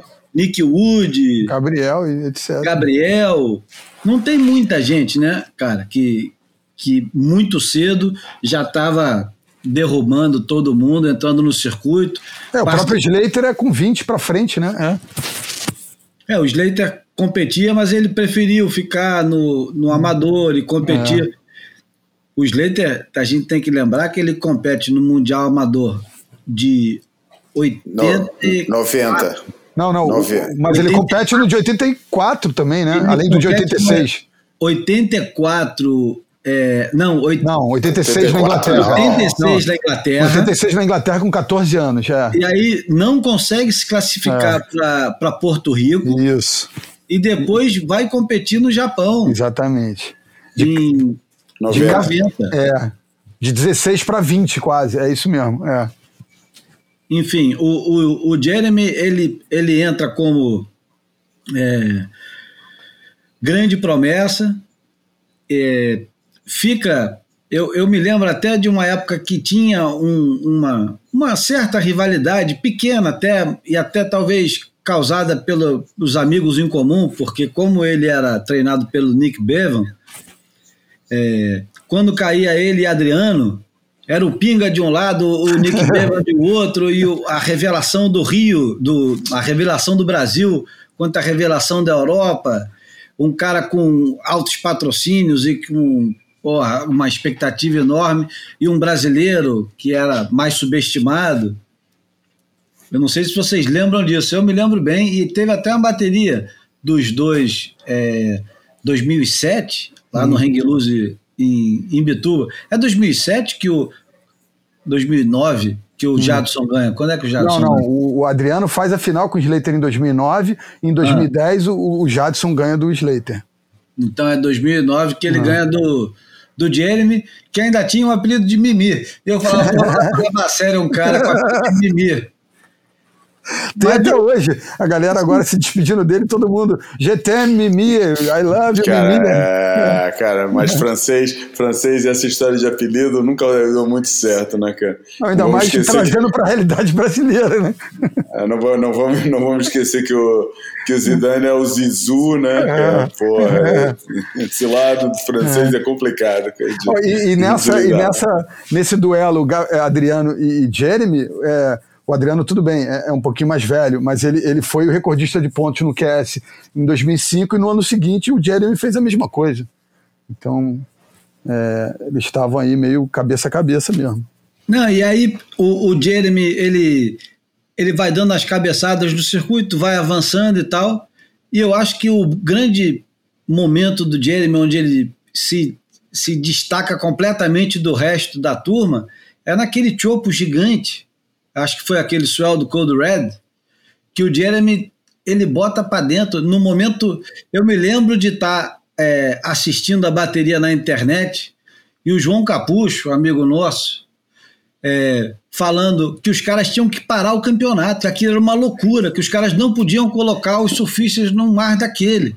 E o Jeremy entra dentro d'água e bota para dentro assim de duas ondas que era um misto de orgulho e pavor, né? Porque ao mesmo tempo que você falava, caralho, esse cara tem um, porra, muito culhão, né? O cara tem o culhão de, de, aço, duas bolas de aço, né, compa? Para o cara botar para dentro do negócio desse. É. E naquele momento ele deixa de ser o Mimi, aquele cara, porra, que tinha o surf. É, levinho, né? Tipo... Levinho, e, e passa a ser um cara que você respeita e, e já olha de outro jeito. É. E a partir disso o cara ganha dois Pipe Masters, sendo que é. um deles ele ganha do John John no último minuto, de um jeito que, porra, até hoje o John John deve estar tá sentindo aquele gosto. Meu Deus. E, e, e é, foi tanta emoção que ele, ele, ele sabe da notícia fora d'água já, né? E aí ele joga a prancha para trás, meu irmão, quase, meu irmão, arranca o olho de um malandro com o bico da prancha, que ele tava ali, meu irmão, é, em êxtase, realmente e ganha, ganha chopo ah. e finalmente, depois de anos e anos e anos de humilhação dos surfistas europeus em casa, é. ele finalmente ganha um campeonato em casa para a Europa, porque nenhum surfista europeu tinha hum. ganho um WCT ainda, né? É. é. Ele, ele Quer é dizer, incrível, o cara né? tem uma carreira tem. foda. Tem, tem a família cara. linda, meu irmão, é o cidadão do mundo, né? Criado entre Nova Caledônia, Ilha de Reunião, porra, França, Austrália, Hawaii. É, porra, é, é muito legal. A vida dele, porra, dava um belo filme. Enfim, nem vamos entrar no, nos méritos do Adriano de Souza aqui, porque ele merece um programa exclusivo só para ele. Porra. E quem sabe até ele aceita o nosso convite de ah. participar do programa. Isso é que seria muito bom. Porra, Agora, seria muito mais tempo, né? Porra, bora. É, se vocês me autorizarem, eu faço, porra, eu faria o contato amarradão. Se vocês... O convite está feito. Então pronto. Não sei se ah, chega nele, mas o convite está feito. Tá bom. Vou tentar ir além do, do, do nosso convite aqui em, em REC. bom, é, voltando ao, aos, aos velhinhos do circuito. Mas, só, só fazer um comentário aqui sarcástico, né? Manda, manda a lei das estrelas aposentadas para aceitar os convites antes de ficar pedindo para ser convidado. é, é. Pô, conheço tanto essa dinâmica. É, Porra, cara. Nós todos, né? É. Mas conta Bom, aí. mas, olhando pro, pro ranking hoje em dia e, e vendo a melanco, melancólica é, esse, esse epílogo que não acaba nunca do Slater, se você olhar com atenção, e ele deve fazer isso muitas vezes, de americano em cima tem o Conor Coffin, Griffin Colapinto e o John John. Acabou-se. O, o, o outro americano é o Slater. E embaixo deles tem o Sete Muniz, que acho que nunca vai ser uma grande ameaça para ele. E sei lá mais quem que pode entrar. Ah, tem, é claro, o Colorandino. Mas quem, quem, qual dos americanos hoje pode ameaçar o, o, o Slater numa corrida? Vejam só. Não é, eu não estou fazendo ironia, nem estou sendo é, sarcástico. Estou falando sério. Quem dos americanos hoje pode impedir o Slater de participar das Olimpíadas de 2024? Em Tiopo, no lugar onde ele supostamente é favorito aos 53 anos. 52, vamos lá. Quem? Você acha que o Conor Coffin e o Griffin Colapinto vão aguentar muito tempo ali em cima? Eu, eu duvido muito, eu acho que não. Talvez o Griffin. É, o, o Griffin, eu acho que ele contava muito com a ajuda do Jake Patterson. E eu acho que ele parece um pouquinho perdido, principalmente é, competitivamente falando. Eu acho que o Griffin ele está num momento extremamente espalhafatoso. Ele nunca sabe se ele vai arriscar alguma coisa ou se ele vai fazer a onda até o final. É completamente diferente, por exemplo, de um camarada igual o Gabriel. O Gabriel ele, ele faz a bateria assim: eu vou surfar o que eu preciso para ganhar a bateria. Se eu precisar surfar muito mais do que é necessário, eu faço isso e ganho com dois noves. Mas se não precisar de dois noves, eu vou fazer um 7, um 8 e o outro cara que se esforça para ganhar de mim. Pô, tem razão total. Eu acho que o, o Gabriel é assim, ele hoje funciona no, É. no, é, piloto automático. Eu ia usar uma expressão que eu tenho ouvido muito do- da crônica esportiva dessa monocultura do futebol, que é tomada de decisão, né? É isso que você acabou de falar. O, o- o Griffin parece errático nesses momentos, né? Vou, vou dar um carving ou vou acelerar para fazer alguma coisa mais acrobática na- lá na frente? E aí ele acaba sempre, né, depois que a onda se, se, né, se desenvolve, você percebe que ele sempre toma a decisão errada nesse É o sentido. né? inverso. É, É o inverso do, do Siblit e do Konokoff, exatamente. que É. apostam na consistência e no power. É. E, e aí eu venho para a experiência recente de terminar o, o livro do André Agassi, do tenista, e o cara fala lá para as tantas na relação que ele teve com o Brad Gilbert, que foi o principal técnico dele ao longo da história, que o cara começou a trabalhar com ele, olha só, cara, eu tô vendo aí, tu, tu tá morrendo em quadra, tu tá morrendo nos treinos, você tá querendo ser o Mr. Perfeito. Você não precisa ser o Mr. Perfeito para ser o melhor do mundo. Você tem que ganhar do outro cara que tá do outro lado, meu irmão. Então para de querer ser o Mr. Perfeito e faz tudo para aquele cara jogar menos que você e você ganhar dele. Você não precisa fazer 10 para ganhar do cara. Se você fizer 7,5 ele fizer 7, você vai ganhar dele. Então, assim, é- é- tem muito disso, não tem? Desse Tem pra pragmatismo. É, é. Tem muito, É. tem muito. E, e eu acho que o Slater, olhando hoje para o panorama atual, ele deve pensar assim: pô, o John John está cada vez menos interessado no circuito. O circuito está cada vez menos interessante para um cara igual o John John. Porque o John John, ou ele vai com tudo, mas ele não vai ficar participando por participar. Ou ele vai participar para ganhar, ou ele vai sair do circuito. Aí você tem, eu estou falando competidores que vão é, ameaçar o Slater. O Konokoff, legal. Griff Colapinto, legal. Colorre, o Colorre é um cara perigoso, porque eu acho que o Colorre é um cara extremamente competitivo e Ah. tal. Ele vai ser sempre aquele cara chato nos tops, sei lá, top 8. Não vou dizer top 5, não. Não. Mas vou dizer no, no top É. 8. Eu pensei que você ia falar top 15. Eu também pensei que você ia falar top 10. Não, eu ia falar top 8. Tudo bem. No top 8 ele tá cabendo agora. É, Mas, é. porra, cara. O Konikoff e o Morgan Sibley estão nos top 5, cara. Claro, podia O ser Color- tranquilamente. O Bastava Color pode entrar aí tranquilamente. Ah. Ele não está aí principalmente porque ele se machucou. Se ele não tivesse Ah. machucado, ele estava nesse final aí. E eu vou te dizer, ia ser um trabalho danado, porque ia ter muita ajuda, eu acho. Aí, ia. Porra, ia ter muito empurrão. surfando em casa ia ter, meu irmão.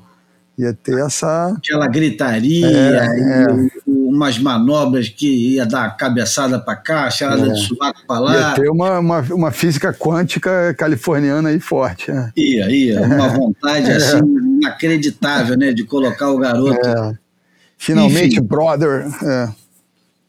Enfim, Uhum. eu acho que o, o- o- especular o Slater em 2024 em Chopo não é uma alucinação.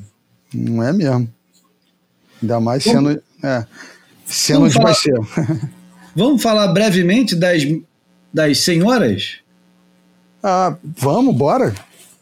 Porque eu, eu acho que foi, foi interessante. É, nós não temos a Caroline Marques e a Tyler Wright nos top 5. Né? E eu acho que isso é a maior surpresa do ano para as mulheres. É, a Caroline Marques e a Tyler Wright, que parecia no A início do Tyler ano. já não é, né? É, parecia só em função de pipeline mesmo. né? É, do Não, comecinho do ano, né? É. Não, a Tyler Wright, né, eu- lembra que quando começou a perna australiana, a gente estava muito surpreso de como ela estava surfando bem, primeiras fases muito bem e tal. Depois ela foi desmanchando e desmanchou completamente. Verdade. É, é, Mas no eu me lembro da começo, gente é, elogiando ela. é, no começo ela tava surfando direitinho, sim. Até chegou, surgiu Não, surfando tá. direitinho no comecinho da prova, né, cara? É, eu acho que ali tem a questão de foro íntimo. É. Sim, mas ela eu não está se encontrando ali no circo mesmo. É. Bruno Bocaiúva dizendo que agora ela estava mais leve porque tinha saído do armário e que. É, eu Isso, achei mesmo, né? achei mesmo. Achei que Não, ela teve. Eu tô rindo porque é, engraçado mesmo. É, é. E às vezes essas coisas não se concretizam, né? Parecia que ela estava mais disposta, né? Abraçando essa bandeira, né? De, enfim, igualdade e ta- tal coisa, com uma profundidade bacana, com, né? com, com histórico legal. E, e ela tem re- repertório, né? Ela tem estofo para querer mais títulos mundiais o caramba. A Caroline é outra história, né? Parecia ser aquela menina desenhada para ser a próxima campeã, né? Pois é. E aí, pô, perdeu peso, ficou mais leve. Ela tá vindo esse ano para, sabe, para fazer história. Já tinha gente criando esse, né, esse roteiro. É, curioso é, esse paralelo com a prova masculina, né? Que foi uma alguém totalmente insuspeita fazer o estrago e ia chegar na final, alguém que ninguém porque também seria, pô, essa para quem é apostador, essa etapa, essa etapa Ah. de, de coisa era para ficar milionário, né, cara? É, porque é. pô, quem apostasse uma Lê Manuel na, na final também deve ter ganho uma fortuna, né? É, é verdade. Que ficou fora da requalifi- requalificação também. Ficou fora da requalificação, exatamente. Impressionante. Não, Ela precisava ganhar, ela precisava ganhar o É. campeonato para entrar na qualificação. E Isso. vale, e vale lembrar a homenagem legal que ela fez de, de surfar com, com a lycra escrito em The Irons atrás, né? É. AI Forever. É, in the Eye Forever. AI Forever, exatamente. Enfim, a, a Stephanie ganhar o campeonato é o que a gente espera, porque essa onda, como a gente falou, já é, É. muito parecida com Snapper Rocks. E, Mas vocês não acharam que a Steph surgiu com outra energia aqui em relação às outras etapas? Surgiu. Eu acho que sim. Eu achei que ela estava desgostosa. Ela, é, ela, ela parecia, porra, é, na perna australiana parecia aérea, parecia, porra. Exatamente, desanimada, É, ou é. que, sei lá, tava numa viagem que não dava pra entender. Apesar de ter ganho, mesmo ganhando em, em- Onde é que ela ganhou? ela não ganhou. Ela não ganhou, fez Não, final, né? Fez, fez final, final. em Margaret, né? Isso. É. Mesmo aí, ela não achei que ela tivesse em momento nenhum, ela chegou lá, Não, chegou na não. final de um campeonato. Agora, aqui teve uma grande diferença que a gente ainda não falou desse campeonato, é que depois de muito tempo, quer dizer, e não contando com aquele, com aquele intervalo sempre do, do, do, do rancho, que eu acho que não conta para isso, é, nas etapas realizadas em mar, a gente escapou daquela fórmula né, de duas manobras e uma finalização pela primeira vez Ah, no ano. É verdade. E foi curioso que mal a gente escapou dessa fórmula, surgiram novos nomes no topo da, da, da, da- no topo do campeonato. É verdade. Ah, seja Maria Manuel, seja os quatro finalistas, semifinalistas do, é. da prova do, do, dos homens. É. Não sei se quer dizer alguma coisa ou não, mas talvez tenha a ver um pouquinho sim, cara, porque talvez aqueles, os vencedores habituais estão tão habituado, é porque realmente com, com, com o formato de duas manobras e uma finalização, duas ou três manobras e uma finalização, os, os, os suspeitos do costume ficam imbatíveis, cara. É. Ítalo, é, é, Felipe, é, é, Gabriel, é, até mesmo as estrelinhas do, do as estrelas do, do os Grife Colapinto. Uhum. É, eu acho que quando se, se, se cria um espaço maior, que tem mais, mais, mais áreas, quer dizer, isso talvez o rancho venha, venha, venha desmentir isso. A contrariar, né? Mas faz é, contrariar, mas né? eu acho que não é o mesmo tem caso. mais margem para surpresa, né?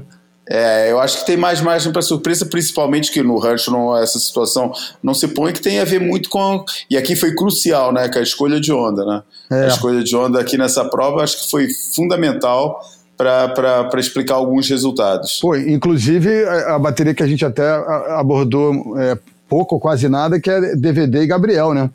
O, o, é verdade. O Gabriel cara. manteve aquela tática dele meio de tubarão branco, ficar remando um pouco a esmo e, e surfar qualquer coisa e fazer de uma onda que, que, que um cara normal faria no máximo 5,5, 6, ele faz um 7,5, mas aí faltou uma onda limpa e carnuda que nem aquelas do DVD, né?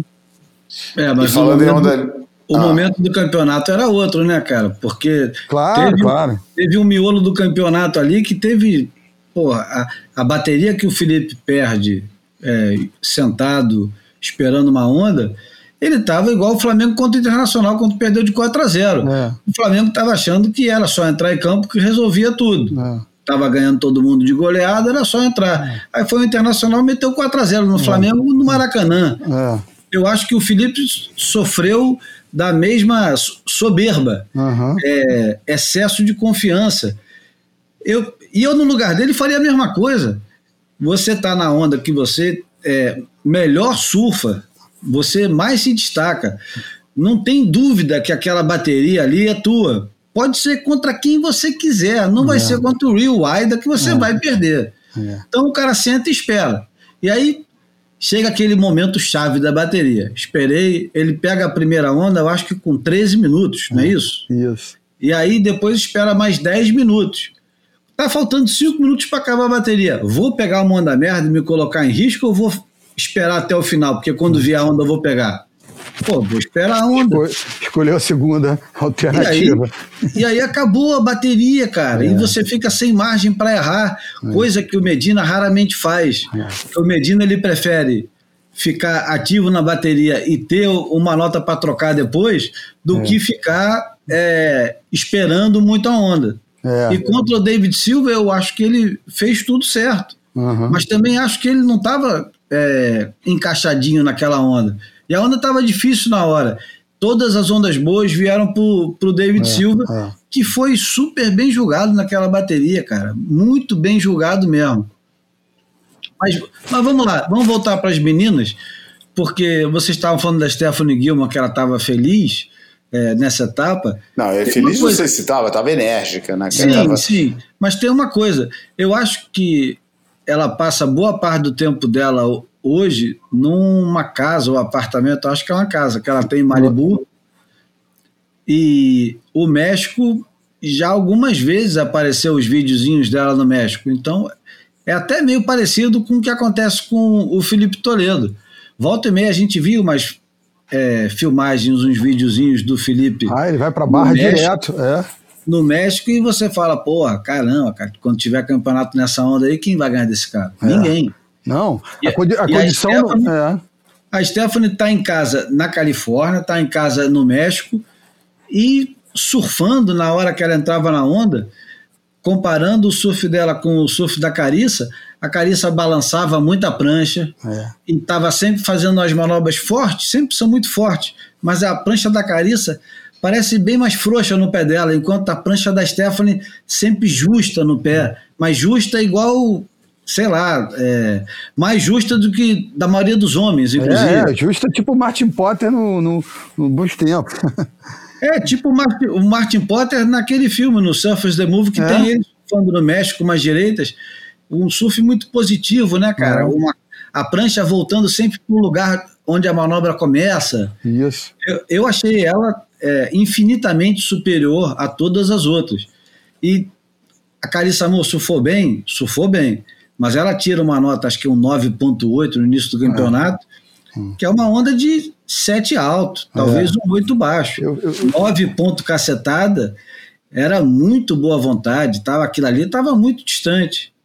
E cabe dizer aqui que a, a grande surpresa, e uma surpresa é, muito merecida, foi a entrada da Joana Defé na, na, Ah, na superfinal, né? nos top 5, né? É. Empatada com a Stephanie Gilmore. Pô, ela te... não sei se vocês viram, tem uma onda dela no campeonato em, em barra que ela pega, eu acho que ela, ela dropa meio atrasado assim, e a onda vai para um, dá uma avolumada que ela dá duas, dois carvings e dá um layback na junção. Porra, muito poderoso, meu irmão. E, e foi impressionante como ela, como ela reagiu bem a um, a, a um drop um pouco atrasado, meio atabalhoado, e depois ela se apruma, como ela é sólida. E, e- e nesse quesito, vou te falar, porra, eu tenho um balde de elogios a fazer para Carissa, mas a, a Joane tem um tipo de abordagem parecida, com a vantagem de não ter essa tremilicada que a Carissa faz quando ela tá na, na base da onda pré-cavada, que me dá um pouco de nervoso, cara. Então acho que a, a Joane tem é, é, esse mesmo, essa mesma qualidade, mas um, um pouco mais polida, um pouco mais limpa dessa É, manobra. Né? É. Mas acho foda mesmo é, é como, como a Steph estava encaixada na onda e como é, a linha que ela fazia era agradável de ver, cara. Uma É. coisa impressionante. Não, inclusive não teve aquela bateria com que os- a turma sorteou as pranchas é, históricas para usar e ela foi, foi sorteada com, com a do MR, é, a, a Twin Fin. Pô, ela surfou é- super mas- bem, né? Era sorteado aquilo? É, Era sorteado. Ah, então se deu bem. Ela pegou uma prancha que ela já. já É, aquela, ela, ela, ela já brinca. gosta de. Ela gosta de surfar de, de, É, de biquíni. tem a, porra, agora eu vou- não, não- não é o jabá proposital, não, mas ela tem aquela, aquelas twins do, do Darren, do DHD, que são, porra, é, já é meio caminho andado para ela decodificar a do MR, né? Bom, a gente só esqueceu de falar do campeão da etapa e vamos falar rapidamente para passar para o próximo assunto. O Jack Robson aparece nessa etapa é, anunciado, aliás, no último boy aqui, seria é, auxiliado, treinado, ajudado, apoiado pelo pai do Iago Dora. Já foi o Leandro Breda, o Grilo, mas hoje ele é o pai do Iago Dora. Não, brincadeira. O, o Leandro é, aparece de técnico do, do Jack Robinson. O Jack Robinson é um cara que é, já viajou muito tempo com o pai dele, o Trevor, que era um camarada é, problemático. Não era, um, não era um daqueles pais assim que ajuda, era um pai que atrapalhava Nossa. mais do que ajudava. Já vi várias E- cenas. É. É, e, estava sempre muito empolgado com o filho, que é natural, eu também faço isso com o meu, e vocês fazem com os seus, é super natural. Eu vi ele no. no, no como é que é o nome daquela festa? Naquela festa do surf, da Surfer, o Surfer Paul, Aham. falando orgulhosamente do, do filho dele, e o filho dele, porra, distante daquele negócio, e o pai parecia que queria surfar naquela onda do, da, da expectativa em torno do moleque. E surfou bastante. Até a hora que é, parou de viajar com o filho. Quando ele para de viajar com o filho, o filho se classifica para o WCT finalmente. E, eu, e ele trabalha com outras pessoas, mas acho que ele fica um pouco perdido, cara. Se casou com uma brasileira. é, como é que é o nome dela, Bruno? Júlia Muniz, capixaba. É. Capixaba, é? não sabia. É, é. Se casou com uma brasileira, um, um cara que resolve casar muito novo, né? Estamos falando de um camarada que é do oeste da Austrália. Esses caras normalmente são mais avessos a uma vida mais cosmopolita, né? Uma É. coisa mais urbana. Não vou dizer que o cara vem do meio do mato, mas, porra, ele tá longe de morar num centro igual a Sydney, né? Porra, bem longe. Enfim, é, arruma uma namorada, casa, e agora, engraçado, né? Como é que esse, esse círculo de brasileiros vai se fechando em volta dele, né? Ou ele vai se, se cercando de brasileiros. O cara casa com uma brasileira, é, entra na equipe da Vulcan e vira é, companheiro de equipe do Iago. Talvez essa convivência com o Iago acaba aproximando ele mais do, do Grilo. E o Grilo passa a treiná-lo, e na primeira etapa que eles trabalham juntos, o cara ganha o campeonato, mas não é só ganhar o campeonato, porque não foi só um, um mero é, encaixar de coisas, né? Eu acho que a primeira bateria do Jack Robson nesse campeonato ele já aparece querendo fazer um surf que ele não acertou o ano inteiro. Porque ele tentou, em vários momentos desse ano, fazer um surf mais arriscado. E errava tudo.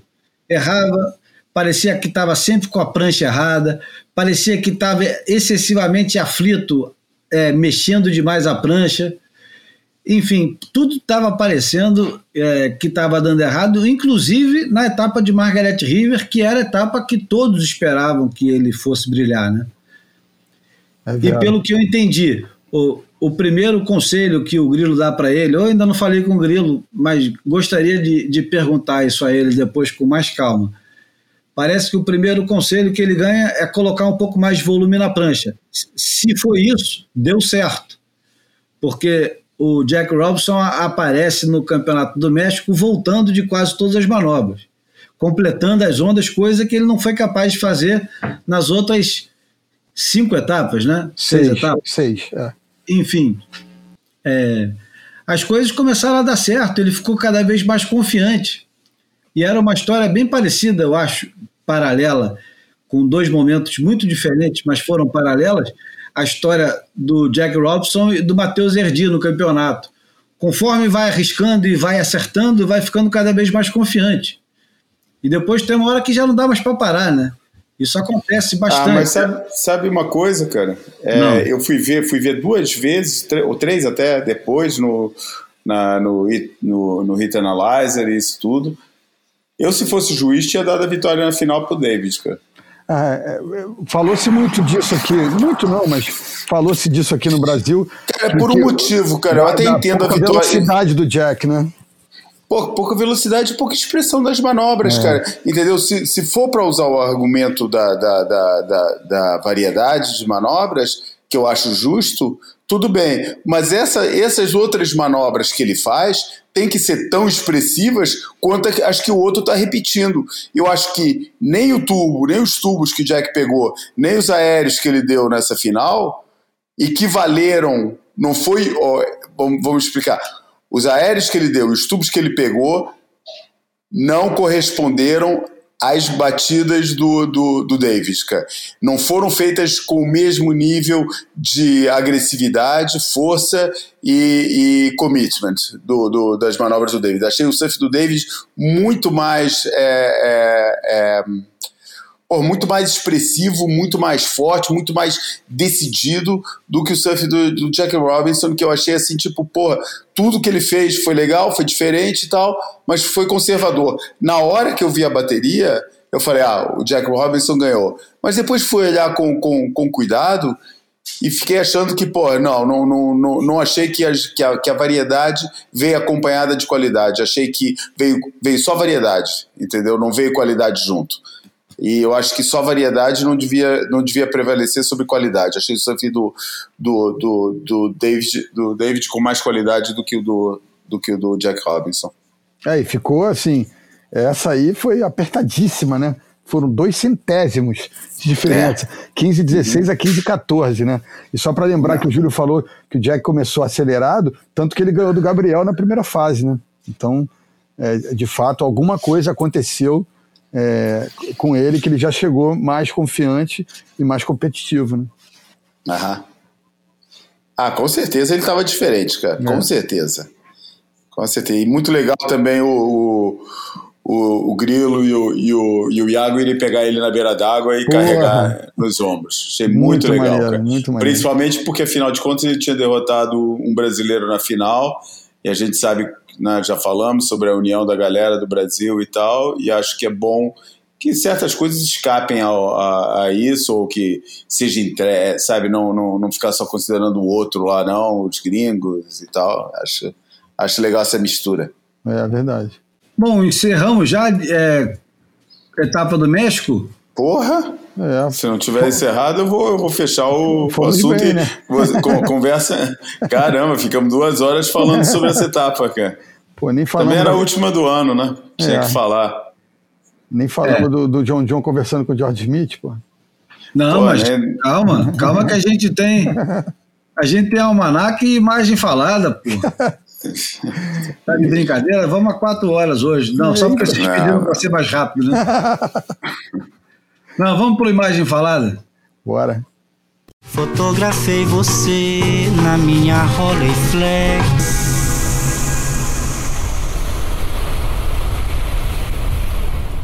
Tinha que ter uma menção à fotografia nesse, nessa vinheta para atrapalhar a nossa liberdade com a imagem falada, né? Não, mas, porra, a gente tem é, a nossa licença poética, né? É, é permanente, né? É permanente. permanente um podcast, um podcast que fala de surf que chama boia, porra, um blog que chama goiabada. É. É, o negócio não pode ter, tem que ser nonsense. É a nossa parte é, dedicado ao Monte Pai. Bom, o, bom, fudeu com tudo, né? Porque normalmente a gente começa falando da imagem falada direto e agora já desvirtou o negócio. Não, a imagem falada de hoje é uma é um cartoon. Aliás, não é um cartoon também, não, cara. É, é uma ilustração, não, é um desenho. Como é que eu vou chamar esse negócio, cara? Eu vou ter que chamar o Alan Silva, pai. Não é um cartoon, cara. É um cartoon. Eu acho que é um, eu acho que é um é, cartoon. É, não deixa de ser uma ilustração e um desenho também, né? Então. É, é, uma caricatura, né? Mas é uma caricatura ah, cheia de pronto, detalhes. Né? Pronto, eu acho que é, é, uma caricatura surfística, né? Enfim. É, é. é, é. a capa da revista Surfer de 1982, desenhada pelo Phil Roberts, da Flórida. Esse camarada, ele nos anos 80, ele começou a fazer um, e acho que ele começou a desenhar para anúncios e tal, e ele fez também é, para o Drew Campion, o, o Book of Waves, fez uma série de ilustrações. Ele sempre teve envolvido com, com a indústria do surf. E essa ilustração, em particular, uma das primeiras revistas de surf que eu comprei na minha vida e que ainda tenho aqui guardado em casa, capa da revista Surf de 1982, que faz a seguinte pergunta: profissionalismo, é, breaking through ou falling apart? A gente está falando. Traduz aí, breaking through ou falling apart, um dos dois. Fica lá. Uh, breaking through, é... caramba. Pô, ah, basicamente está é, ganhando assim, arrebentando, arrebent... tá arrebentando ou, ou desmontando? É, arrebentando ou se arrebentando, né? É, por aí. Uhum arrebentando ou desmontando. E aí a, a ilustração traz o seguinte: é, supostamente é uma mistura engraçado, né? Porque tá muito mais para Turtle Bay do que para Burning Heads. e tem o, o, o, Mark Richards dando uma batida de frontside e o Shane Horan, o eterno segundo lugar do Mark Richards, dando a cavada logo atrás dele. E prestes a entrar na água, olhando com muita atenção, tá o Wayne Herbert Bartolomeu, Danny Kelloha, Shaw Thompson, também observando tudo de longe, os chefões da IPS da época, Fred Hemmings e Randy Herrick, o chefe dos juízes, Jack Shipley, olhando tudo do, do, do stand dos juízes, e é uma ilustração que ficou marcada a, a capa abria é, em dois, era como se fosse um pôster, né? Logo na capa. E era raro vir essas capas, né? De, de você abrir e fazer duas páginas. A gente vai compartilhar isso no, no Instagram, no Telegram e nos, nos Gran todos. É, essa, essa revista em especial, ela, ela, ela faz um, um, uma análise do que era o profissionalismo em 1981, 1982, que é exatamente o momento antes de da IPS se tornar a ASP. João, você lembra dessa revista, cara? Com certeza, cara. Lembro da capa, eu acho que eu nunca tive essa revista na mão. É, é, essa edição, acho que eu nunca. Ou se passou, passou muito fugazmente, porque realmente da, da revista em si eu não lembro. Mas a capa eu acho, pô, eu acho é, é uma das capas mais icônicas para mim dessa fase né, dos anos 80. É bem representativa de anos 80, né?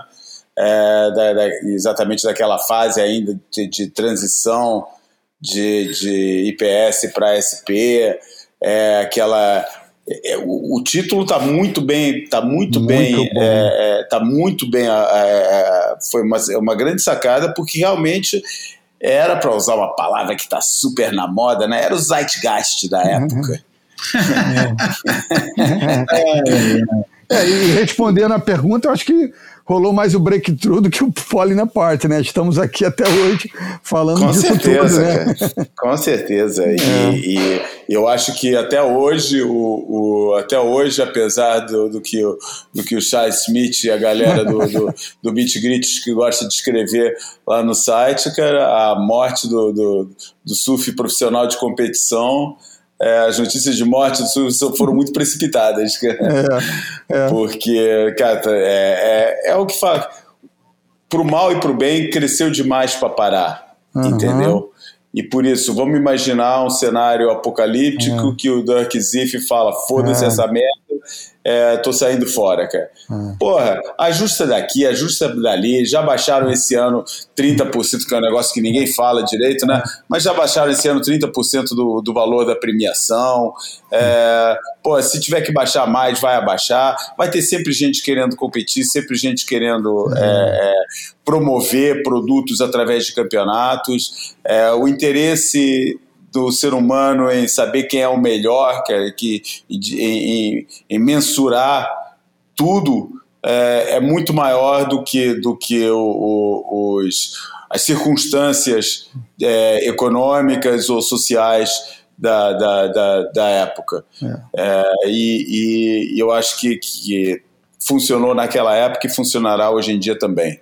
Aquela época foi uma época bem complicada, né, da transição da, da SP para IPS, que foi um negócio assim, sabe, brigas de, de brigas, nego dividido para cá, para lá, muita coisa diferente, muita coisa, muitas opiniões diferentes. E, e, e você sobreviveu e, e, é claro o momento era outro né estávamos nessa época ainda não estava bem naquela época de, de explosão da indústria. Né? A indústria estava começando a, a, se solidificar nessa época, o pessoal começou a perceber que dava para ganhar um dinheiro, que a coisa estava crescendo. Foi um pouco mais tarde, diria que seria. Talvez. Uns cinco anos, né, é, desde é. essa época, uns cinco anos até explodir mesmo, e o, porque o, o, eu acho que o primeiro sinal grande mesmo, o primeiro sinal que todo mundo viu do crescimento da indústria foi quando o Tom Carroll assinou o contrato de exclusividade com a Quicksilver, que foi o primeiro patrocínio integral da história do, é. do surf profissional, e, e, assinou um contrato alegadamente por um milhão de dólares. É, eu acho que esse foi o momento em que o pessoal falou: opa, Sabe, a coisa tá. O negócio aqui tá pegando. Depois, claro, a gente ainda enfrentou a queda de alguns gigantes da época, a queda da GOT, a queda, uhum. queda da OP, queda da Instinct, queda de algumas marcas tradicionais. É, e, que, e que depois acabaram tendo uma influência grande, né? Eu lembro que a, o que acabou com o Instinct foi uma coleção, cara. Não sei se vocês têm noção disso, cara. Uhum. A Instinct resolveu fazer um negócio totalmente diferente do, da, da, tendência da época, usando tons mate quando ainda estava todo mundo colorido, é, é, fazendo uns produtos com os tecidos é, é diferentes e não vendeu porra nenhuma, mas não vendeu nada, cara, nada. Do, ao ponto que, cara, que as operações tiveram que fechar e ficou reduzido a uma, uma parte. Essa história tem que ser melhor contada. Eu conheço hum. essa história, que é uma história que me foi contada e não foi o Sean Thompson que contou, por isso não tem a validade que, que eu esperaria se tivesse sido ele a contar, uhum. ou, ou nenhum industrial assim grande das empresas, mas foi alguém que estava bem dentro da Instinct da época e que me falou que a razão do, do, do da queda da Instinct foi essa coleção. É, e, e e a partir daí aconteceu uma coisa que, aliás, foi, foi bem visível, porque a partir desse momento, e, e caiu a Instinct que, que, com essa coleção, e caiu a Gotcha depois, e o que aconteceu foi que a roupa ficou totalmente uniformizada, cara. Todas faziam a mesma coisa ao mesmo tempo com pequenas variações. É, ficou um negócio totalmente uniformizado porque ninguém queria ir muito diferente do que estava funcionando para uma e para outra. Então a fórmula de todo, quando era risquinha, é, aquele, aquele lado mais, mais posto de gasolina americano, né? Uhum. É, camisa com risquinha na, na, na, na, camisa de manga comprida com risca na, no braço, uhum. é só lista assim o negócio. É, é, foi assim, depois quando virou para o outro lado foi sempre. Não quis se afastar da coisa. É, e eu já me afastei, eu que me afastei pra caramba do tema, né? É, que já tô falando de um monte de coisa que não tem nada a ver com a imagem falada da, da, da história. Mas enfim, só para ilustrar que foi um momento bem decisivo esse do, do, do, do surf, e, e, e, claro que lembro, claro, lembro muito bem dessa, dessa capa, e, que aliás é bem. costuma ser bastante vezes recuperada, né? É, volta e meia ela, ela reaparece em contextos diferentes. Mas é essa história que é a, a história mais antiga do, do surf competitivo.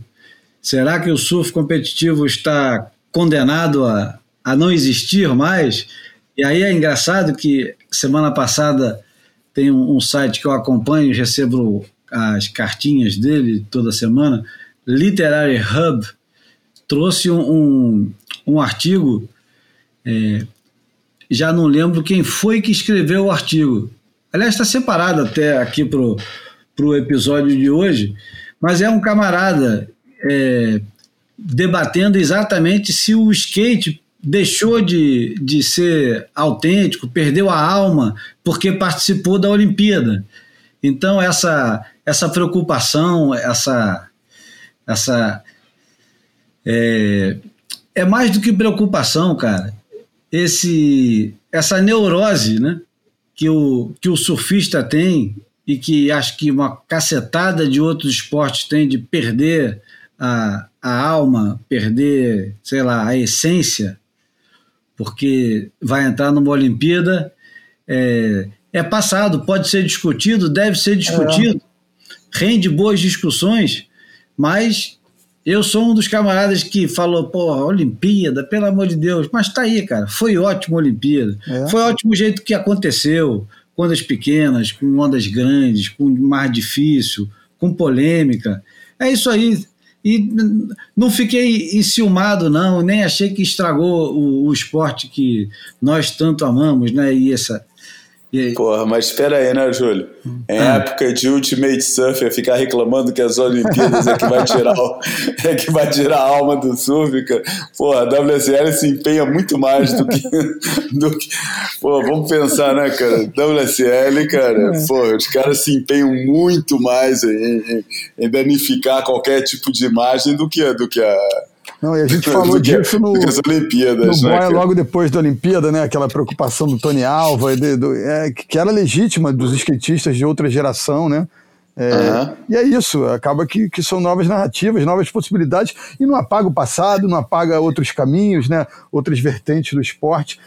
Agora, o que eu fiquei pensando aqui sobre essa imagem falada é a gente fazer o exercício de estabelecer uma, um, um, desenho, uma ilustração, um cartoon, uma caricatura dessa, agora, quase 40 anos depois, como seria se a gente conseguiria ter, talvez num cantinho da foto, né? Um australiano, um havaiano, mas assim, o, o, a página central, né? A capa principal já não seria provavelmente dominada por, por uma dupla, por um trio de brasileiros, né?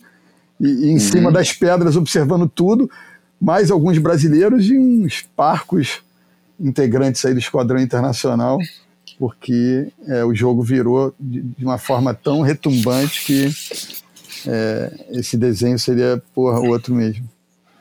Ah, é. iria ter que ter um monte de bandeira brasileira na praia. É. É, que mais que teria no, nesse, nesse desenho? Além dos três ali na onda, seriam os é. únicos três que estariam surfando.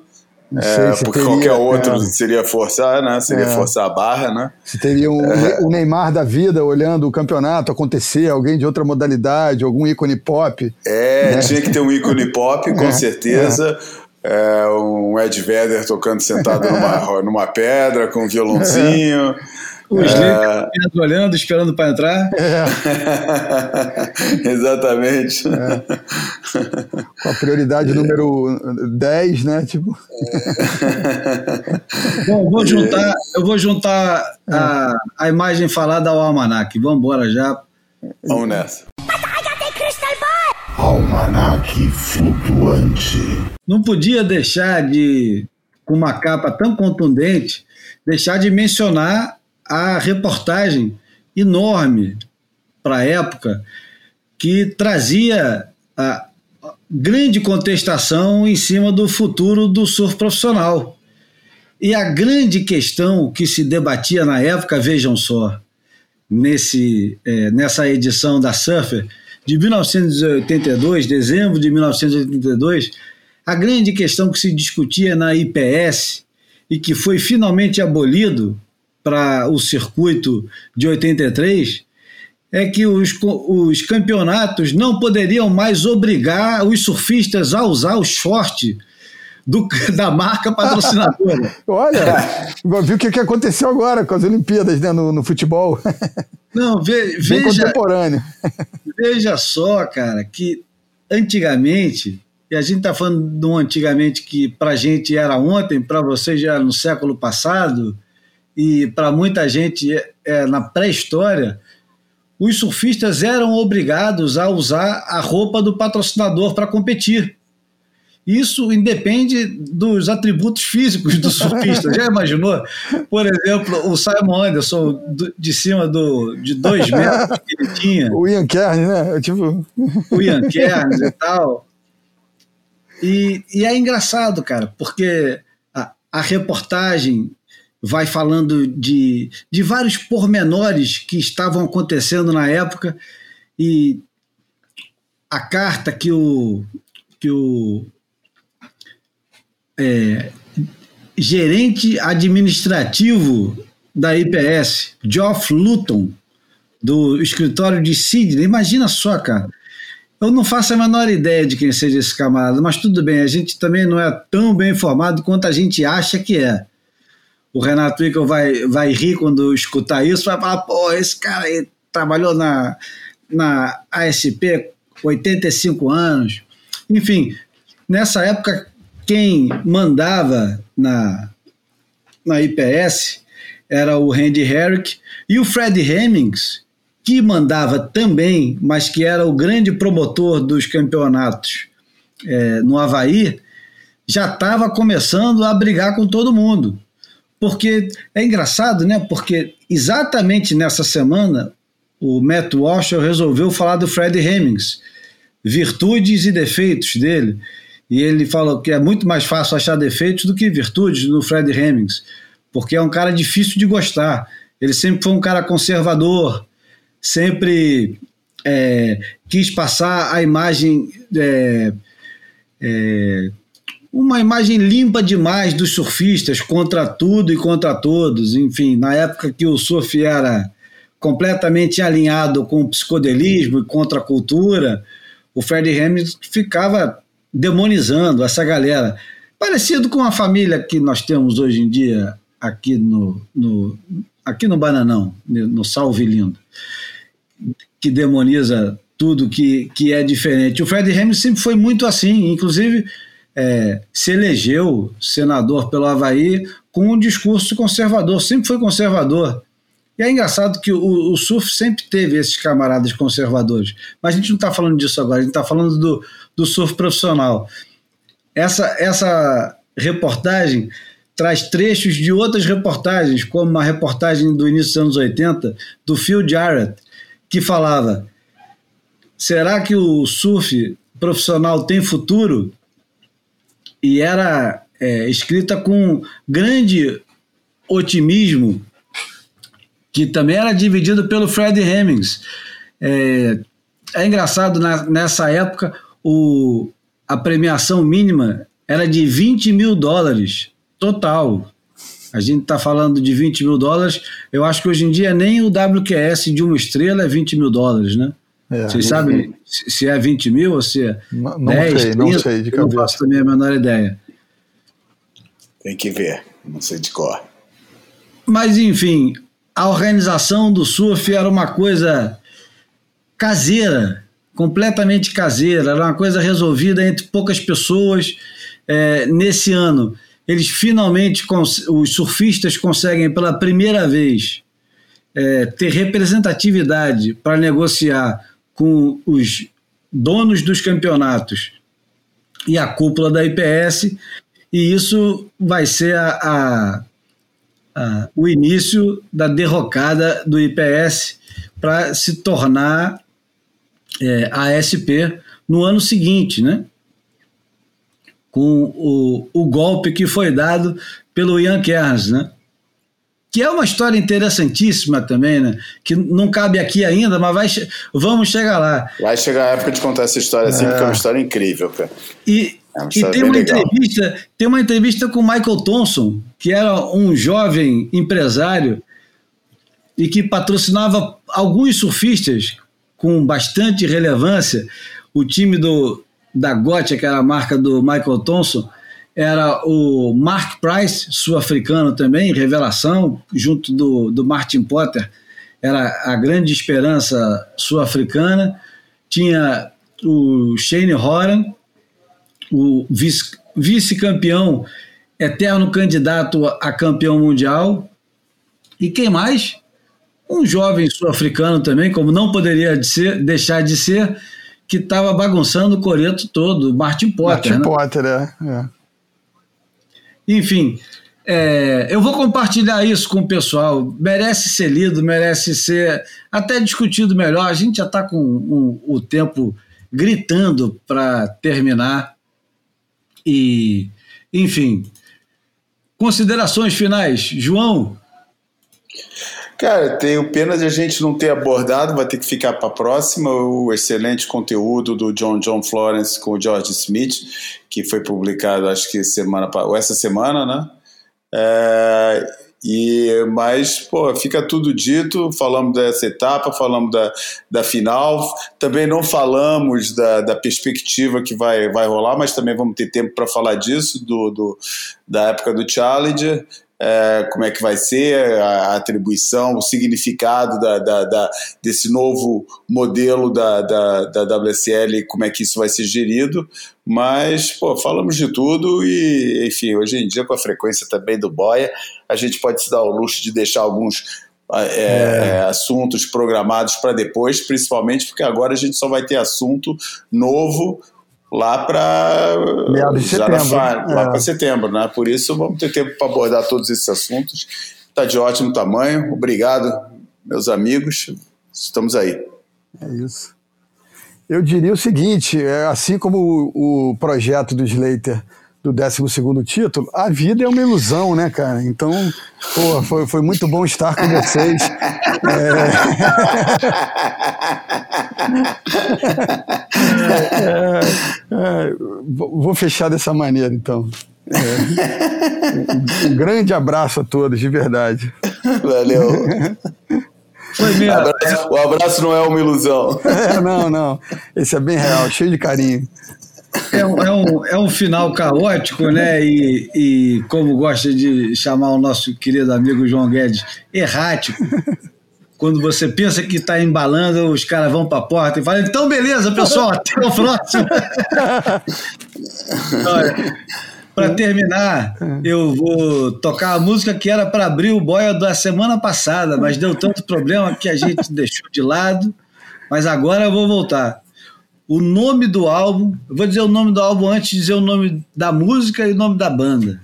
O nome do álbum é Hipocrisia é o nosso maior luxo. Não, é nosso não, é o maior luxo. E como é que fala hipocrisia em, em inglês? É com, com ênfase. Não tem um, um I no meio da história, não. Então era hypocrisy, hypocrisy Não. is the greatest luxury. Acho que é hypocrisy, ou não? Hypocrisy, é. Eu tava com medo disso. Enfim, o nome da banda é, é uma banda que durou muito pouco tempo, mas fez bastante barulho em tudo quanto é sentido. Chama Disposable Heroes of Hypocrisy. E é engraçado que o, o, o Hypocrisy do nome da banda é diferente do Hypocrisy, que é o nome do álbum. Um tem Y no início, o outro não tem. É, o nome da, da faixa é Television, The Drug of the Nation. E o cara que canta essa música é o Michael Franti, que depois fez um projeto interessantíssimo, chama Spearhead. Gosto muito. E esses camaradas tiveram grande influência ali no início dos anos 90 para misturar jazz com hip hop e fundir um monte de coisas. Enfim, vamos ficar com Television, The Drug of the Nation. Esse foi o Boia número 110. Eu agradeço mais uma vez pela, pela paciência, pela audiência, pelas reclamações, por tudo. E os meus amigos João Valente e Bruno Bocaiúva, me despeço. Valeu. Abraço a todos. Valeu, galera. Tudo bem, semana que vem estamos aí de novo. Abraços. Olha o Catarse, hein? Well, on a brighter note, commercial break. The government has now banned the carrying of spears. Stop about every thousand miles ain't asking too much, is it? You might wish to uh, stay on and listen. It was a place where everything was legal. I met this woman.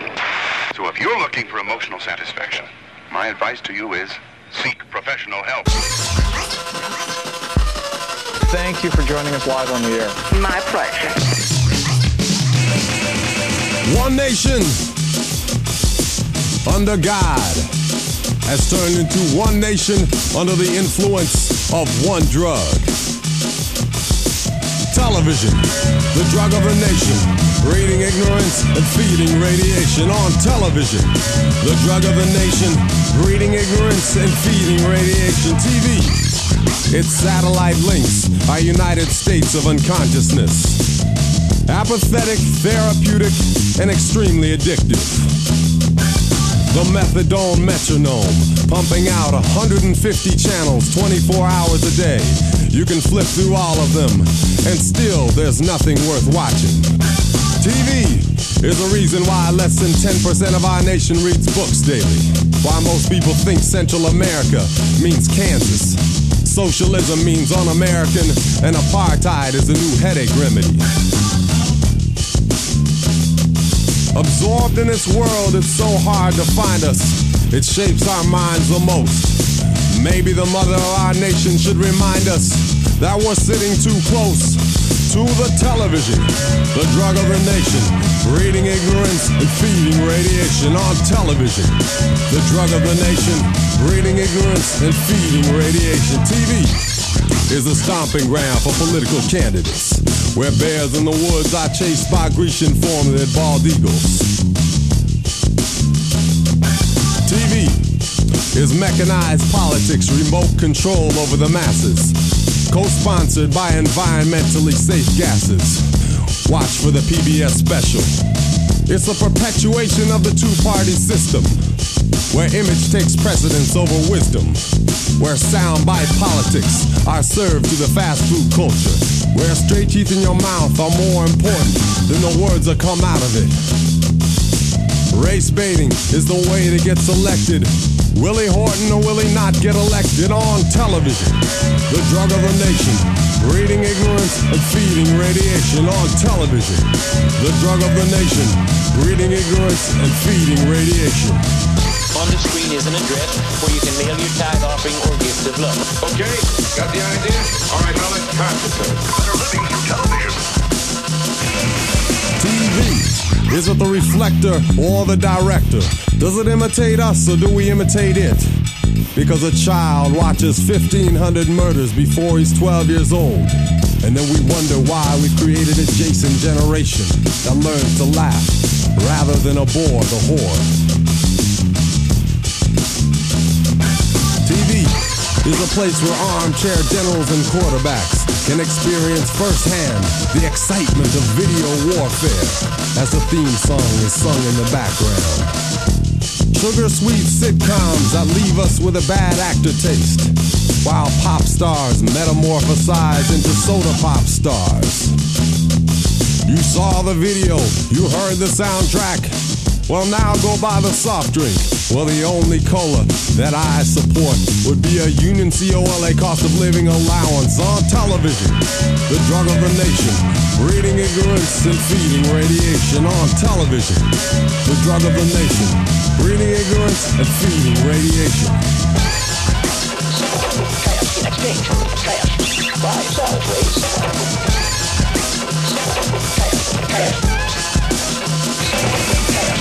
Back again, new and improved. We return to our irregularly programmed schedule, hidden cleverly between heavy breasted beer and car commercials. CNN, ESPN, ABC, BCB, TNT, but mostly BS. Where oxymoronic language, like virtually spotless, fresh, frozen, light yet filling, and military intelligence have become standard. TV is a place where phrases are redefined, like recession to necessary downturn, crude oil on a beach to moose, civilian death to collateral damages, and being killed by your own army is now called friendly fire.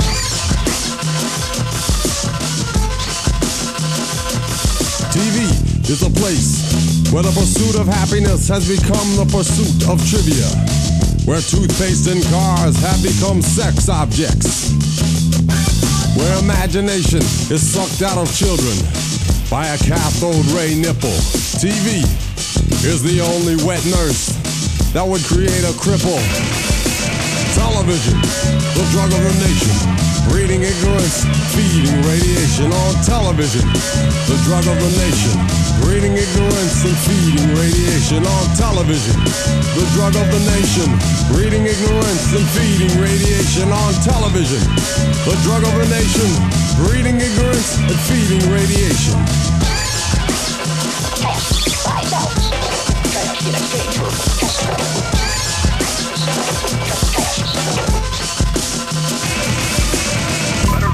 Okay, got the idea? Evil is America's choice. Better living through television.